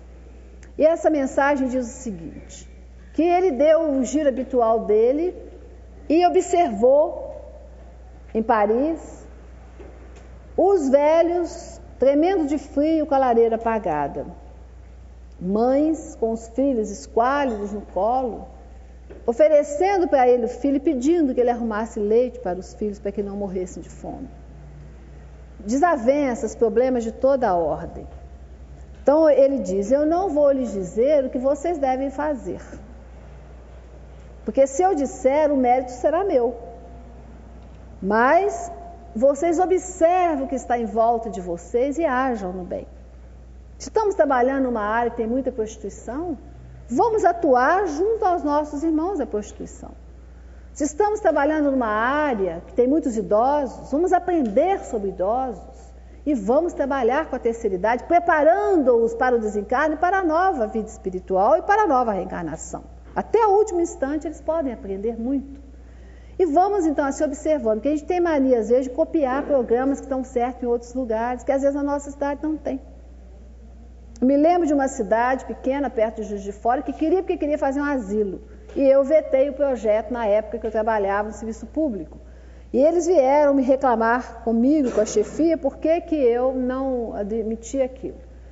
Sabem qual era a desculpa, a, o embasamento, a justificativa para o projeto? Era que a cidade não tinha um asilo. E que eles então iam tirar os idosos que moravam nas casas dos filhos e levar para o asilo que a cidade vizinha tinha, eles achavam importantíssimo ter um asilo. Então vocês vejam, se o idoso está na casa do parente, é lá que ele tem de ficar, lá que é o lugar dele, é que ele nunca deveria ter saído de lá. Como é que eu, além de profissional espírita, posso apoiar um projeto desse? Não posso. Então vamos ter cuidado, a gente às vezes viaja, acha uma coisa muito linda e quer copiar igual. A gente pode tirar ideias, é bom trocar, sempre, mas nunca copiar igual, porque a realidade às vezes não comporta, é diferente. Então vamos ter esse cuidado também. Fazer o que é possível dentro da realidade que nós estamos vivendo, que é ali que nós somos chamados por Jesus a trabalhar. Né? Agora vamos conhecer outros serviços, vamos aprender, vamos é, arejar a cabeça para poder ver coisas melhores, mas sempre adaptando a nossa realidade. Numa mensagem que nós temos aqui, temos algumas, se depois alguém quiser, Emmanuel nos chama, é uma mensagem que foi dada para quando foi criada a casa transitória Fabiano de Cristo. É, que chama Meu Amigo Muita Paz, talvez alguns até conheçam, que ele fala em todas as tarefas que geralmente os espíritas trabalham, né? Só que ele conclui dizendo o seguinte: Hoje é o nosso dia, agora é o momento, a luta é a nossa oportunidade, agora ajudar é a honra que nos compete. É um apelo que nos faz. Vamos observar o que precisa, vamos tentar atuar naquela área. É uma honra estar trabalhando, estar do outro lado, não estar ali mendigando, precisando, pedindo. A oportunidade ímpar que nós temos agora de doar de nós, do nosso amor, do nosso carinho, da nossa paternidade do nosso recursos materiais. É uma honra servir a Jesus na figura do próximo. E o momento é agora, amanhã pode ser tarde, amanhã nós já podemos estar no mundo espiritual. Não que seja impossível, né? mas aí passou a oportunidade na Terra. Não sabemos quando teremos outra. Né? É, nós trouxemos aqui também alguma coisa a respeito do reforço escolar, acompanhamento pedagógico, que é ah, muito mais, hoje em dia, inclusive por lei, pela LOAS, pelo Estatuto da Criança e Adolescente, é proibido fazer orfanatos, que os espíritas adoram orfanato, né? Principalmente quando põe as crianças uniformizadas, né, para marchar quando vai visita, é uma farra, é uma festa, né? Igual a gente faz em casa, né? Quando chega a visita, a gente põe os filhos para marchar, né, para recitar e tudo, né? Igualzinho, né? Mas é, hoje em dia até é proibido por lei. Hoje é, um depósito de crianças é só para aqueles infratores, né? Pra, pra, mais com abertura para a comunidade, com a série de quesitos que a lei exige e tudo mais. Mas é, o que a gente vê, o que mais precisa, parece-me, em todas as cidades do nosso país, seria um lugar onde as crianças pudessem ficar durante o horário que elas não estão na escola. Como nossos filhos, né? Só que os nossos vão para aula de inglês, vão para o basquete, vão para o tênis, né? Para aula de italiano, para aula de música, né? Ou tem em casa toda uma parafernália eletrônica, livros à vontade, discos, babás, etc. Né? E os outros ficam na rua, sendo adotados pelos traficantes, pelas prostitutas, pelos ladrões, né? Sendo ser viciados por vizinhos, por parentes, vendo todo tipo de desordem e absorvendo aquilo tudo. Então, a maioria das creches trabalha até os sete anos, depois manda a criança embora. Trabalha de três meses a sete anos. Quando a criança mais precisa de ajuda, que ela está começando né, a aprender a ler, escrever, você fala, agora está fechada a porta, não tem mais. Então ela vai para a rua. Aí você tem o dissabor de encontrar com ela, tipo, oh, tia, você tá boa, tia? Quando você olha, aquela criança que foi criada na creche com todo carinho, está na rua descalço, mendigando, imunda, né, sendo é, explorada por, às vezes, adultos inescrupulosos e tudo. Então, o trabalho talvez é, mais moderno nesse aspecto seria nós estendermos o trabalho de creche até mais tarde, e aqueles que não têm creche, terem as crianças no horário que elas não estão na escola, na instituição. Tomando a refeição decente, aprendendo inclusive a fazer a refeição, a varrer, a fazer as coisas, aprendendo pequenos trabalhos, pequenas iniciações ocupacionais, fazendo o dever sob orientação de alguém que sabe, tendo acesso a livros, a revistas, a material didático. E isso a gente precisa de muito pouco, né? Um galpão com os bancos, uma mesa de madeira lá tosca, dá para a gente fazer esse trabalho. E é o trabalho que muitas pessoas não gostam de fazer porque não aparece. Você não tem os órfãos para mostrar. Mas esse trabalho mantém a criança na família de origem, onde Deus a colocou por algum motivo espiritual. Olha as razões das causas das aflições espirituais. E nós não tiramos da família, mas auxiliamos a família a criá-la. Porque o trem de vida é tão grande, Mineiro não podia deixar de falar em trem, né? A situação de vida é tão grande que as mães têm que trabalhar o dia inteiro. E nós gostamos que as empregadas saiam às 10 horas da noite, se possível. Então os meninos ficam mesmo abandonados. Como é que ela vai fazer? Ou ela traz comida para dentro de casa, ou ela cuida dos filhos sem ter o que comer. E outras instituições espíritas ainda fazem pior. Tem reunião três horas da tarde para as assistidas. Então elas não podem trabalhar. Ou se não, três horas da tarde num dia, quatro horas no outro, e elas, senão, não recebe a, o farnel, não recebe isso. Então elas não podem trabalhar, porque a faxina não dá tempo de fazer, às vezes, até aquele horário, é longe onde elas estão. Então tem que pensar nisso tudo, em termos de como é que nós estamos adequando a nossos trabalhos à realidade de vida delas. Para nós é muito mais confortável às três da tarde, que os filhos estão na escola, o marido está trabalhando, à noite nós estamos em casa. Mas e para elas? Como é que fica essa situação? Então vamos pensar realmente no outro como um ser digno que seja pensado. E nós vamos ver que os resultados vão começar a aparecer na transformação que é o objetivo do nosso trabalho. Nós temos então aqui também alguma coisa sobre trabalho com gestante, apenas algumas ideias. Sei que vocês aqui têm um trabalho lindo como gestante. Eu li três apostilas de ontem para hoje sobre o, centro que trabalha muito bem, o Centro de Alfonso, né, e outras instituições sobre gestante. Então vocês não têm muito que aprender realmente nisso. E outro trabalho com família, a questão da gente fazer um trabalho mais de grupo, mais perto deles do que um trabalho de cima para baixo, né? E a mensagem que eu falei do irmão X, lição nas trevas, tem algumas aqui. Aqueles que quiserem, tire Alguém que precisar mais, por favor, multiplique. E temos outra mensagem aqui, que também fala caridade doutrina espírita, que trabalha também referendando a outra mensagem, falando que a caridade tem regime de urgência. Pois vocês leiam com calma. Mas o esclarecimento ao seu lado tem tarefa prioritária, funcionando como combustível de sustentação. Espiritualidade nos ensina, né? Nós é que estamos com dificuldade, às vezes, de aprender. Então, está aqui dizendo que a fé vitaliza a caridade, né? O discernimento da vida. E a outra mensagem é sobre a esmola, que está no livro Fonte Viva, capítulo 60, se não me engano. Dai antes esmola do que tiverdes. E aí Emanuel trabalha magistralmente esse tema, mostrando que o que a gente tem é o que a gente é. Porque o que a gente tem de material não somos nós. Né? A gente só tem aquilo que dá. A verdade é assim. A conta divina é um pouco diferente da conta terrena. Quem tem dinheiro, quanto menos gasta, mais tem. Lá no, na, na, contabilidade divina é diferente. Quanto mais você dá, mais você tem. Não é?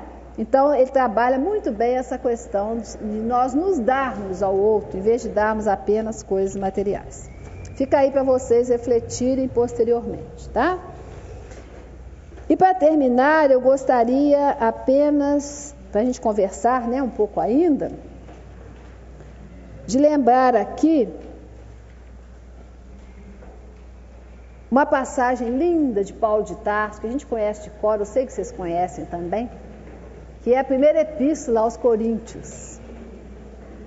Quando ele diz o seguinte: Ainda que eu falasse todas as línguas dos homens e a língua dos anjos, se eu não tiver caridade, serei como bronze que soa e um símbolo que retine. É oco, né? Não tem amor, não tem vibração. Ainda quando tivesse o dom da profecia, que penetrasse todos os mistérios e tivesse a perfeita ciência de todas as coisas, ainda que tivesse toda a fé possível, até o ponto de transportar montanhas, se não tiver caridade, nada sou. E quando houvesse distribuído os meus bens para alimentar os pobres, e houvesse entregado meu corpo para ser queimado, se não tivesse caridade, tudo isso de nada me serviria. Vocês estão vendo que ele não está falando em caridade no aspecto material. Porque dar os bens para os pobres seria o máximo da caridade que nenhum de nós está disponível ainda a fazer. Nem isso é caridade. Se nós não tivermos amor. Então ele vem definindo o que é caridade. A caridade é paciente. Paciência no lar, né? caridade para com os companheiros da casa espírita, que não é fácil, né? É, não é, é banda, é, é benfazeja, não é invejosa, não é temerária, nem precipitada. Então não fica nem esperando demais, nem fazendo antes de analisar, de qualquer maneira. Não se enche de orgulho. Olha, minha obra atende 100 pessoas por dia. Quanto que a sua atende? Um só 10? Que obrinha, hein? Minha creche tem mil crianças, é um depósito, mas não interessa. Tem mil crianças, a sua só tem 50 meninos. Você precisa de arrumar um jeito, trabalhando pouco assim, né? Então a gente parar com isso, desse orgulho da minha obra, da minha coisa melhor. Nós todos somos aprendizes de Espiritismo. Somos ainda aprendizes de cristianismo. Estamos longe de fazer o que Jesus espera de nós. Estamos buscando caminhos, refletindo, tentando chegar lá. Melhor fazer menos bem feito do que fazer muito mal feito, né? Não é desdenhosa, não cuida de seus interesses, não se agasta nem se azeda com coisa alguma. Por quê? Porque o espírita, principalmente, não pode se agastar e se azedar com coisa alguma. Porque nós sabemos que a evolução é um processo. Tem início e não sabemos o fim desse processo. Cada um de nós está num degrau desse processo. Então não adianta forçar o outro a subir, raciocinar como a gente. Você tem de levá-lo a refletir, fazer o que Jesus fazia. Jesus contava, me perguntava, como é que eu faço para ganhar a vida eterna? Ele contava a passagem do bom samaritano, levando as pessoas a refletir, abrindo a mentalidade para o amor maior, a compreensão maior. Não suspeita mal, precisa de olhar debaixo da cama de assistido nenhum. Se ele está mentindo para nós, ele é um doente espiritual. Nós temos de entender que ele está mentindo e tentar mostrar isso para ele de uma maneira, como fazemos com nossos filhos. Espera aí, mas isso não coincide com o que você falou outro dia, com o que eu vi. Vamos analisar, meu irmão. O que, que eu posso te ajudar para você mudar essa maneira de enfocar o seu problema? Isso é caridade. A mentir eu corto da assistência social. Ele vai buscar orientação espiritual onde? Se ele é um doente da alma. Muito mais do que um doente social. Não se rejubila com a injustiça, mas se rejubila com a verdade. Tudo suporta, tudo crê, tudo espera, tudo sofre. Agora, essas três virtudes, a fé, a esperança e a caridade, permanecem, claro. Mas dentre elas, a mais excelente é a caridade. Está lá em Coríntios. Imagina como é que Paulo conseguiu entender isso naquela época, né? E diz Emmanuel que a maior caridade que nós podemos fazer com a doutrina espírita é a sua divulgação. Que não há outra caridade maior. Porque se todo mundo se tornar espírita, o mundo em pouco tempo muda, não muda? Ou pelo menos tiver os conceitos espíritas. As relações mudam, sociais, econômicas, políticas, muda tudo. E ele diz mais em Coríntios também: todas as coisas sejam feitas com caridade, ou seja, com amor. Então é esse o convite que nós temos de Jesus para os trabalhos existenciais. E para todo o trabalho né, na casa espírita, que nós possamos fazê-los com amor, que é sinônimo de caridade. Sem amor é assistencialismo, filantropia, qualquer outra coisa, menos realmente caridade. Eu devolvo a pergunta para vocês. O Evangelho segundo o Espiritismo nos orienta sobre isso. Mas eu devolvo. O que, é que vocês acham? Devemos dar esmola? Hum? Vamos achar a resposta no Evangelho segundo o Espiritismo. A esmola é aquilo que a gente fala que é beneficência, não é caridade. Quando a gente passa recursos materiais para o outro, nós estamos fazendo beneficência. Assistencialismo, né? Agora, devemos ou não devemos dar esmola? Vamos lá, minha gente. Que é o que a gente chama de assistência paliativa, né? Não é curativa, não é promocional, não é preventiva. É ali na hora, você dá e passa, né? Muito bem pensado. Que às vezes a gente dá a esmola para ficar livre, né? Porque Agora, inclusive, as cidades maiores, não sei aqui, é, o sinal de trânsito você não dá conta. Eu passo dez vezes por dia no mesmo sinal de trânsito, dez vezes por dia eu tenho de dizer, já dei de manhã, ou já ou no, não tenho, qualquer coisa desse tipo, né? Então, é a questão da continuidade. Muitas vezes, a gente pode transformar uma esmola num trabalho assistencial promocional. Você fala, olha meu irmão, eu vou te atender nesse endereço, vai lá que eu estarei lá para a gente conversar. Que aí você não está atendendo de uma maneira inconsequente. Então ele vai, você vai sentar com ele e dizer por que, que você está pedindo esmola, o que, que está acontecendo. Então vamos ver o que, que eu posso lhe ajudar. E muitas vezes a gente consegue que esse irmão torne-se inclusive trabalhador da casa. Porque pela primeira vez ele foi atendido como pessoa.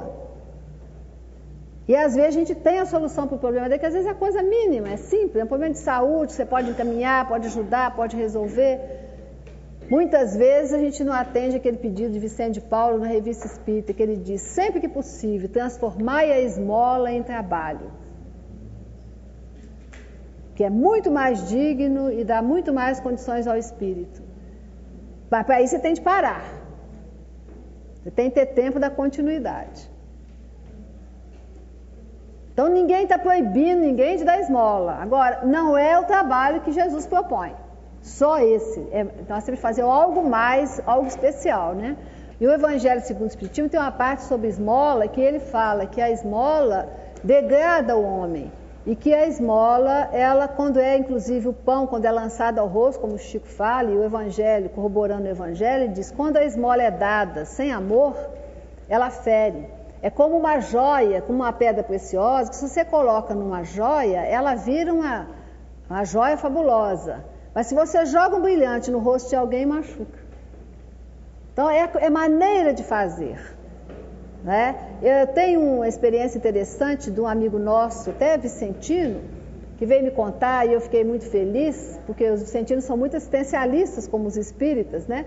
E ele estava atravessando uma praça lá de Juiz de Fora e veio uma moça forte, saudável, pedir a ele dinheiro. Ele disse a ela: Eu já te dei outro dia dinheiro, mas por que, que você, uma moça forte, saudável, está pedindo dinheiro? Isso é uma indignidade. Você tem de arrumar o que fazer, minha irmã. Eu tenho 70 anos de idade, ainda trabalho até hoje, não vou lhe dar dessa vez. Atendi naquela emergência, agora não vou lhe dar mais, porque já passou um ou dois meses, já passaram um ou dois meses, você continua pedindo.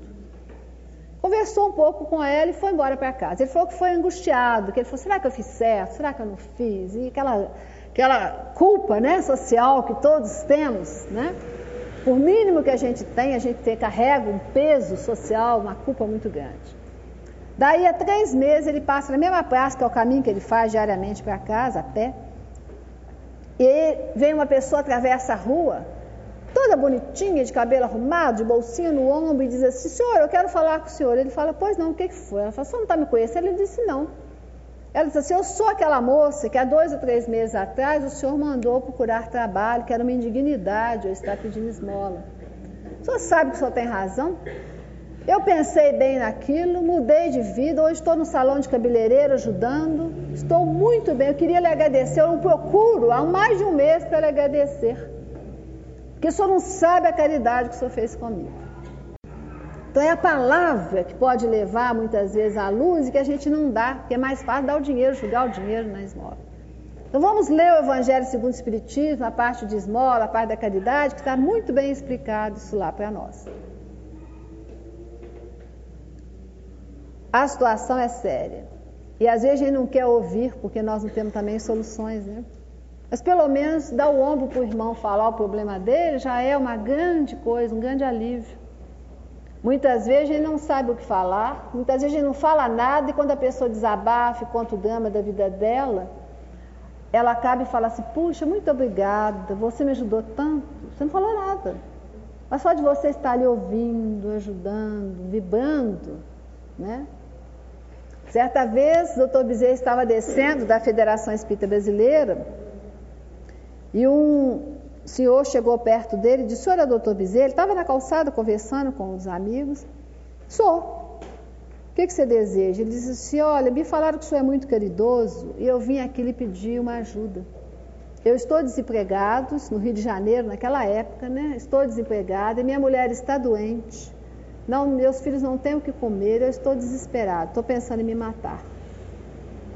Tô olhou para ele com aquela compaixão, movido de compaixão. Olhou os bolsos, ele não tinha mais nada, nem a passagem de bonde de volta para a casa dele ele tinha mais, tinha de ir a pé. Ele dava mesmo, tudo mesmo.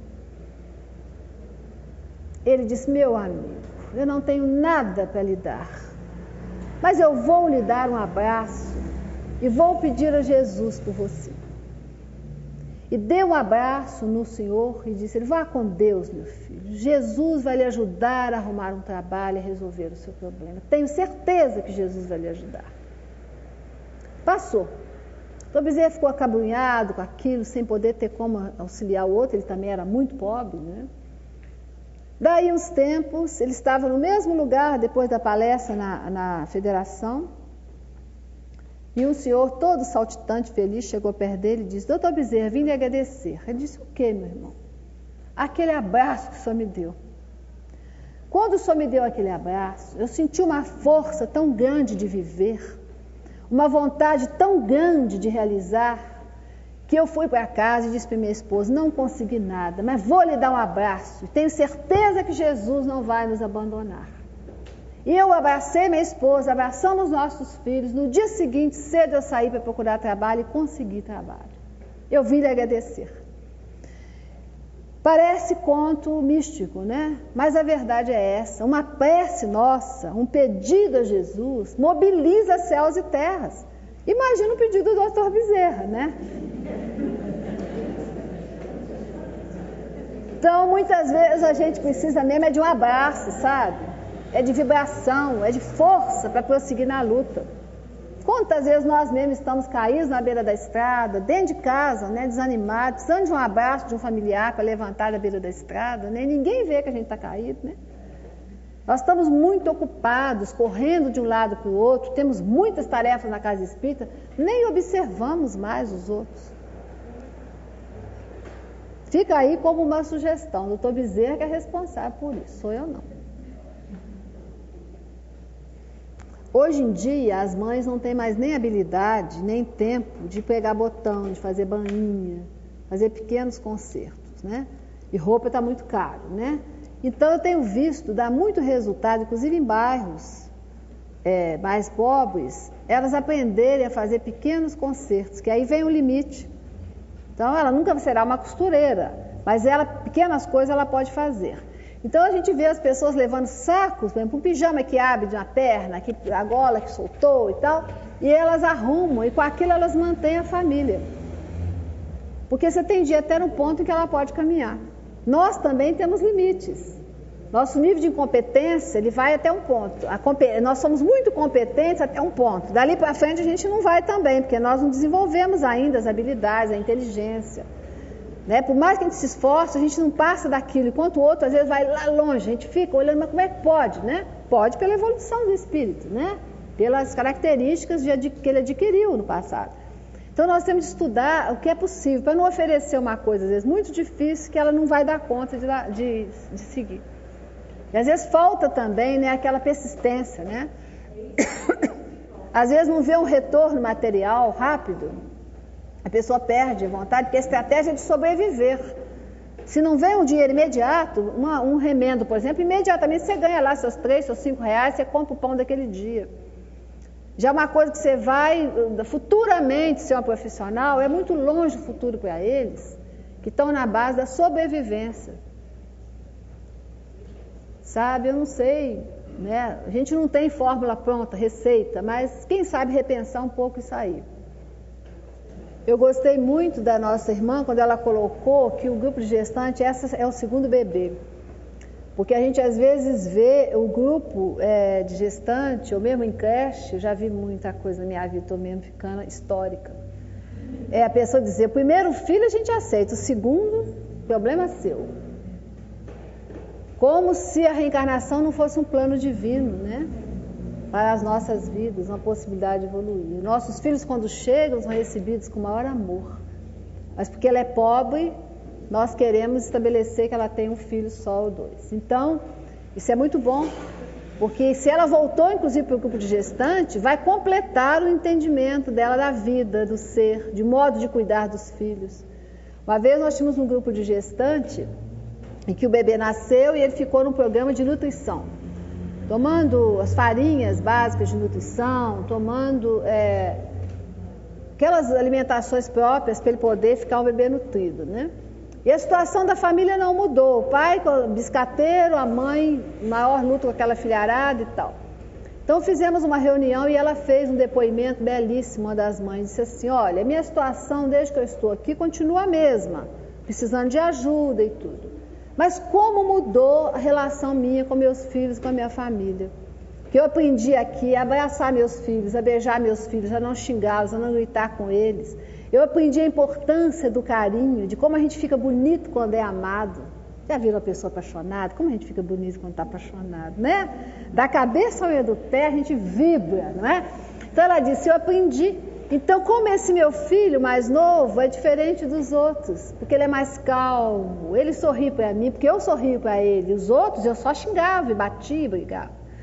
Então, ela recebeu muito mais no grupo do que coisas materiais que vão servir para ela para a vida inteira e para os filhos, né? Então é isso, é essa construção com o outro que a gente tem de perseguir mesmo no trabalho de Jesus. É, orar é uma benção. Quando a gente descobre esse caminho, como a gente fica em paz. Agora, o que, que vocês acham, não desprezando as nossas preces, né, uns pelos outros, que é muito importante, sim. Mas qual será a maior caridade junto aos assistidos, por exemplo? nós orarmos por eles ou ensiná-los a orar. Não é? Porque se ele aprender, onde ele precisar e souber, ele fará.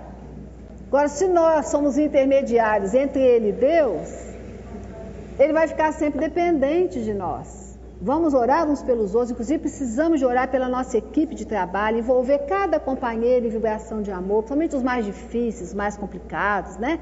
que a gente tem dificuldade, para ver se harmoniza o trabalho com Jesus. Mas vamos ensinar sempre as pessoas a orar. A ter certeza que o Pai do céu, se não vai resolver o problema, porque às vezes é o pedaço que nós precisamos de passar, vai nos dar força para, para suportá-lo. Essa convicção que nós temos sobre a prece é muito importante passá-la para os assistidos. Para todos aqueles que chegam à casa espírita, né? Mas nós não podemos ficar só no trabalho, nós temos que nos realimentarmos com o conhecimento espírita, para que a gente possa melhorar as instituições, fazer a missão do homem na terra, melhorar o nosso trabalho, ajudar o outro também a, a progredir. Então, se não há tempo, leva o livro Paulo Estevam, é aquela parte que eu falei, aquela questão. Eu posso te dar direitinho, a minha edição é naquela parte. O livro não tem capítulo, fica difícil, mas aí você acha fácil e reflete, é, 326, da sexta edição, reflete com eles a respeito disso, que isso acontecia também na Casa do Caminho. E foi resolvido dessa maneira. Vamos tentar resolver dessa maneira? É, às vezes é difícil, porque as pessoas acham que só são operosas quando estão trabalhando para o outro. Mas quando o conceito de trabalho no Espiritismo é diferente. Toda ocupação útil é trabalho. Isso que nós estamos fazendo aqui agora é trabalho. Entendeu? Então, reflete isso com eles. Vê se você consegue. Se não, só um minutinho. Se não consegue, faz uma reunião no dia do seu aniversário, convida todos para um lanche na sua casa e aproveita meia hora de estudo. Então, é aquilo que no movimento espírita nós temos às vezes excessivas reuniões, mas a, a espiritualidade nos orienta sobre o problema de unificação. O doutor Bezerra sempre nos orienta o seguinte: unir primeiro os corações, depois os cérebros. O movimento espírita só vai caminhar se nós formos unidos, irmãos, amigos. Então vamos ao cinema, vamos junto. Tem um teatro bom na cidade? Telefona para os companheiros, vamos lá. Se vamos para a praia, vamos juntos, entendeu? Enfim, fazer atividade de irmãos mesmo. Aproveita. Unir os corações numa atividade, às vezes, de um lanche amigo, você ali consegue tirar 10, 15, 20 minutos para fazer essa reunião. Não, não perca de vista isso, persista, porque se não avaliar, o trabalho não cresce, nós também não crescemos. Tem de sempre medir, pesar o que estamos fazendo, avaliar, discutir com outros irmãos, para o trabalho crescer em profundidade, em qualidade. É a qualidade de Jesus Cristo. Né? Agora se fala em 5S, né? Qualidade total. Qualidade de Jesus Cristo, é essa aí. Qualidade total. Então acho que chegamos, né, meus queridos, ao término desse nosso banquete de reflexões a respeito da doutrina abençoada que é a doutrina espírita. Estou às ordens quando vocês precisarem, o que precisarem, mas volto ao apelo inicial de nos voltarmos para as obras básicas e para as subsidiárias fiéis em busca de ajuda, porque o roteiro está todo ali. E dessa maneira nós encontraremos soluções para as nossas questões nas instituições que trabalhamos. Nenhuma instituição é perfeita, todas têm as suas dificuldades, seus períodos mais difíceis, né? quando faltam trabalhadores ou quando sobram trabalhadores sem trabalho, que é um outro problema grande. Então nós temos de trabalhar sempre em equipe. Onde dois puderem fazer, a gente põe três. Onde três puderem fazer, a gente põe quatro. Sempre treinando novos trabalhadores para a continuidade do trabalho, para o estudo, para que a gente possa tentar fazer aqui o apelo do mundo maior nos pede: sermos instrumentos de Deus na Terra. Onde estivermos, com quem estivermos, em que situação estivermos, sempre estarmos ligados ao plano maior da vida uma sintonia mais possível para que a gente possa fazer aquilo que o mundo espiritual espera de nós. E os benfeitores, por certo, nos ajudarão, como continuam ajudando, mesmo com as nossas deficiências. Nos ajudam tanto, não é? Mas nós então estaremos retribuindo a eles com gratidão essa ajuda que eles nos dão a cada dia, a cada hora. Porque nós, ao desencarnarmos, ficaremos surpresos ao vermos quantas pedras eles tiraram dos nossos caminhos, para que nós pudéssemos trabalhar, já que agora nós nos oferecemos a Jesus para trabalhar. Mas nós somos os mesmos, né? Trabalho nos cansa, nos dá enfado, é difícil, é problemático, e vamos então adiando, adiando. E aí as coisas ficam complicadas. Nós estamos vendo pela literatura espírita que Dr. Bezerra, junto com Eurípides Barçanufo, mineiro, né? Criaram no mundo espiritual o hospital psiquiátrico para os espíritas desencarnados. Né? Cheio de culpa, cheio de distonias, né? cheio de perturbações de toda ordem. Chegam lá como indigentes como, é, doentes da alma, enfermos. E quando eles precisam tanto de trabalhadores, quando a gente pode desencarnar e prosseguir na tarefa, né? E o pior é que ainda tem vaga para nós nesse hospital.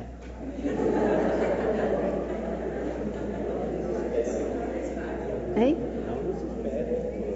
É, que, que nós possamos chegar lá para ajudar me dá um pano de chão aí, eu não sirvo para conversar, não, que no mundo espiritual, para ter uma ficha de trabalhador, você tem de ter méritos morais, conhecimentos, né? Aqui é fácil trabalhar. Dirigir centro espírita, então, é mole, né?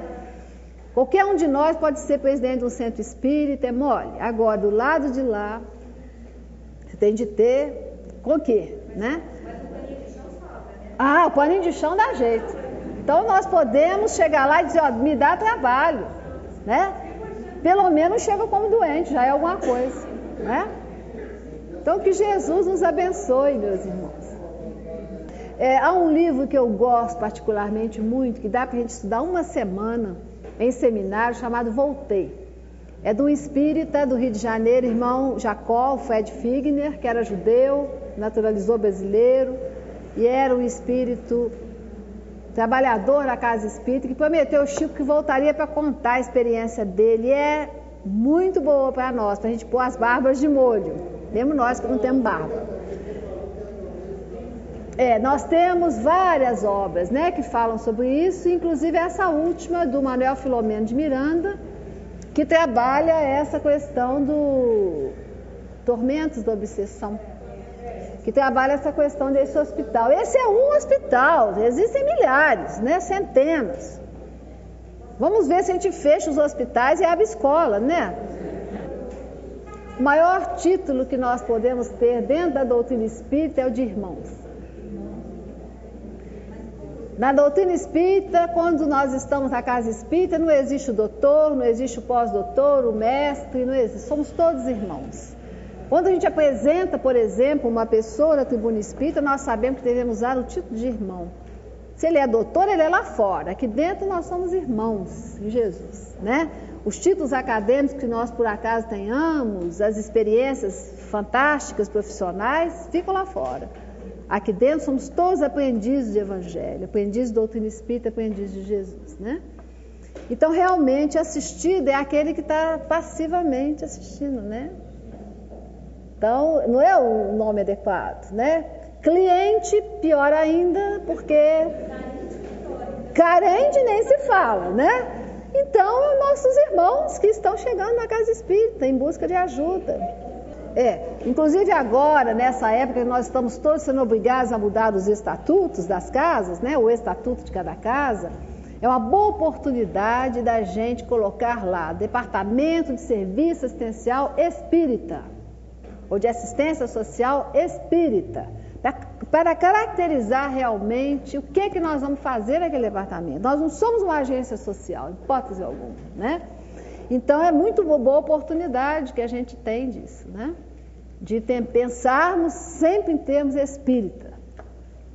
Nós temos uma experiência muito vitoriosa em, em bairros periféricos, favelas de Juiz de Fora e de outros lugares, e que nós não damos nada. A gente começou o trabalho nos dando a eles trabalho de evangelização, de recreação, de reforço escolar, biblioteca e tal, e agora o Centro Espírita está todo estruturado, estamos inclusive com o trabalho assistencial que veio posterior ao trabalho doutrinário.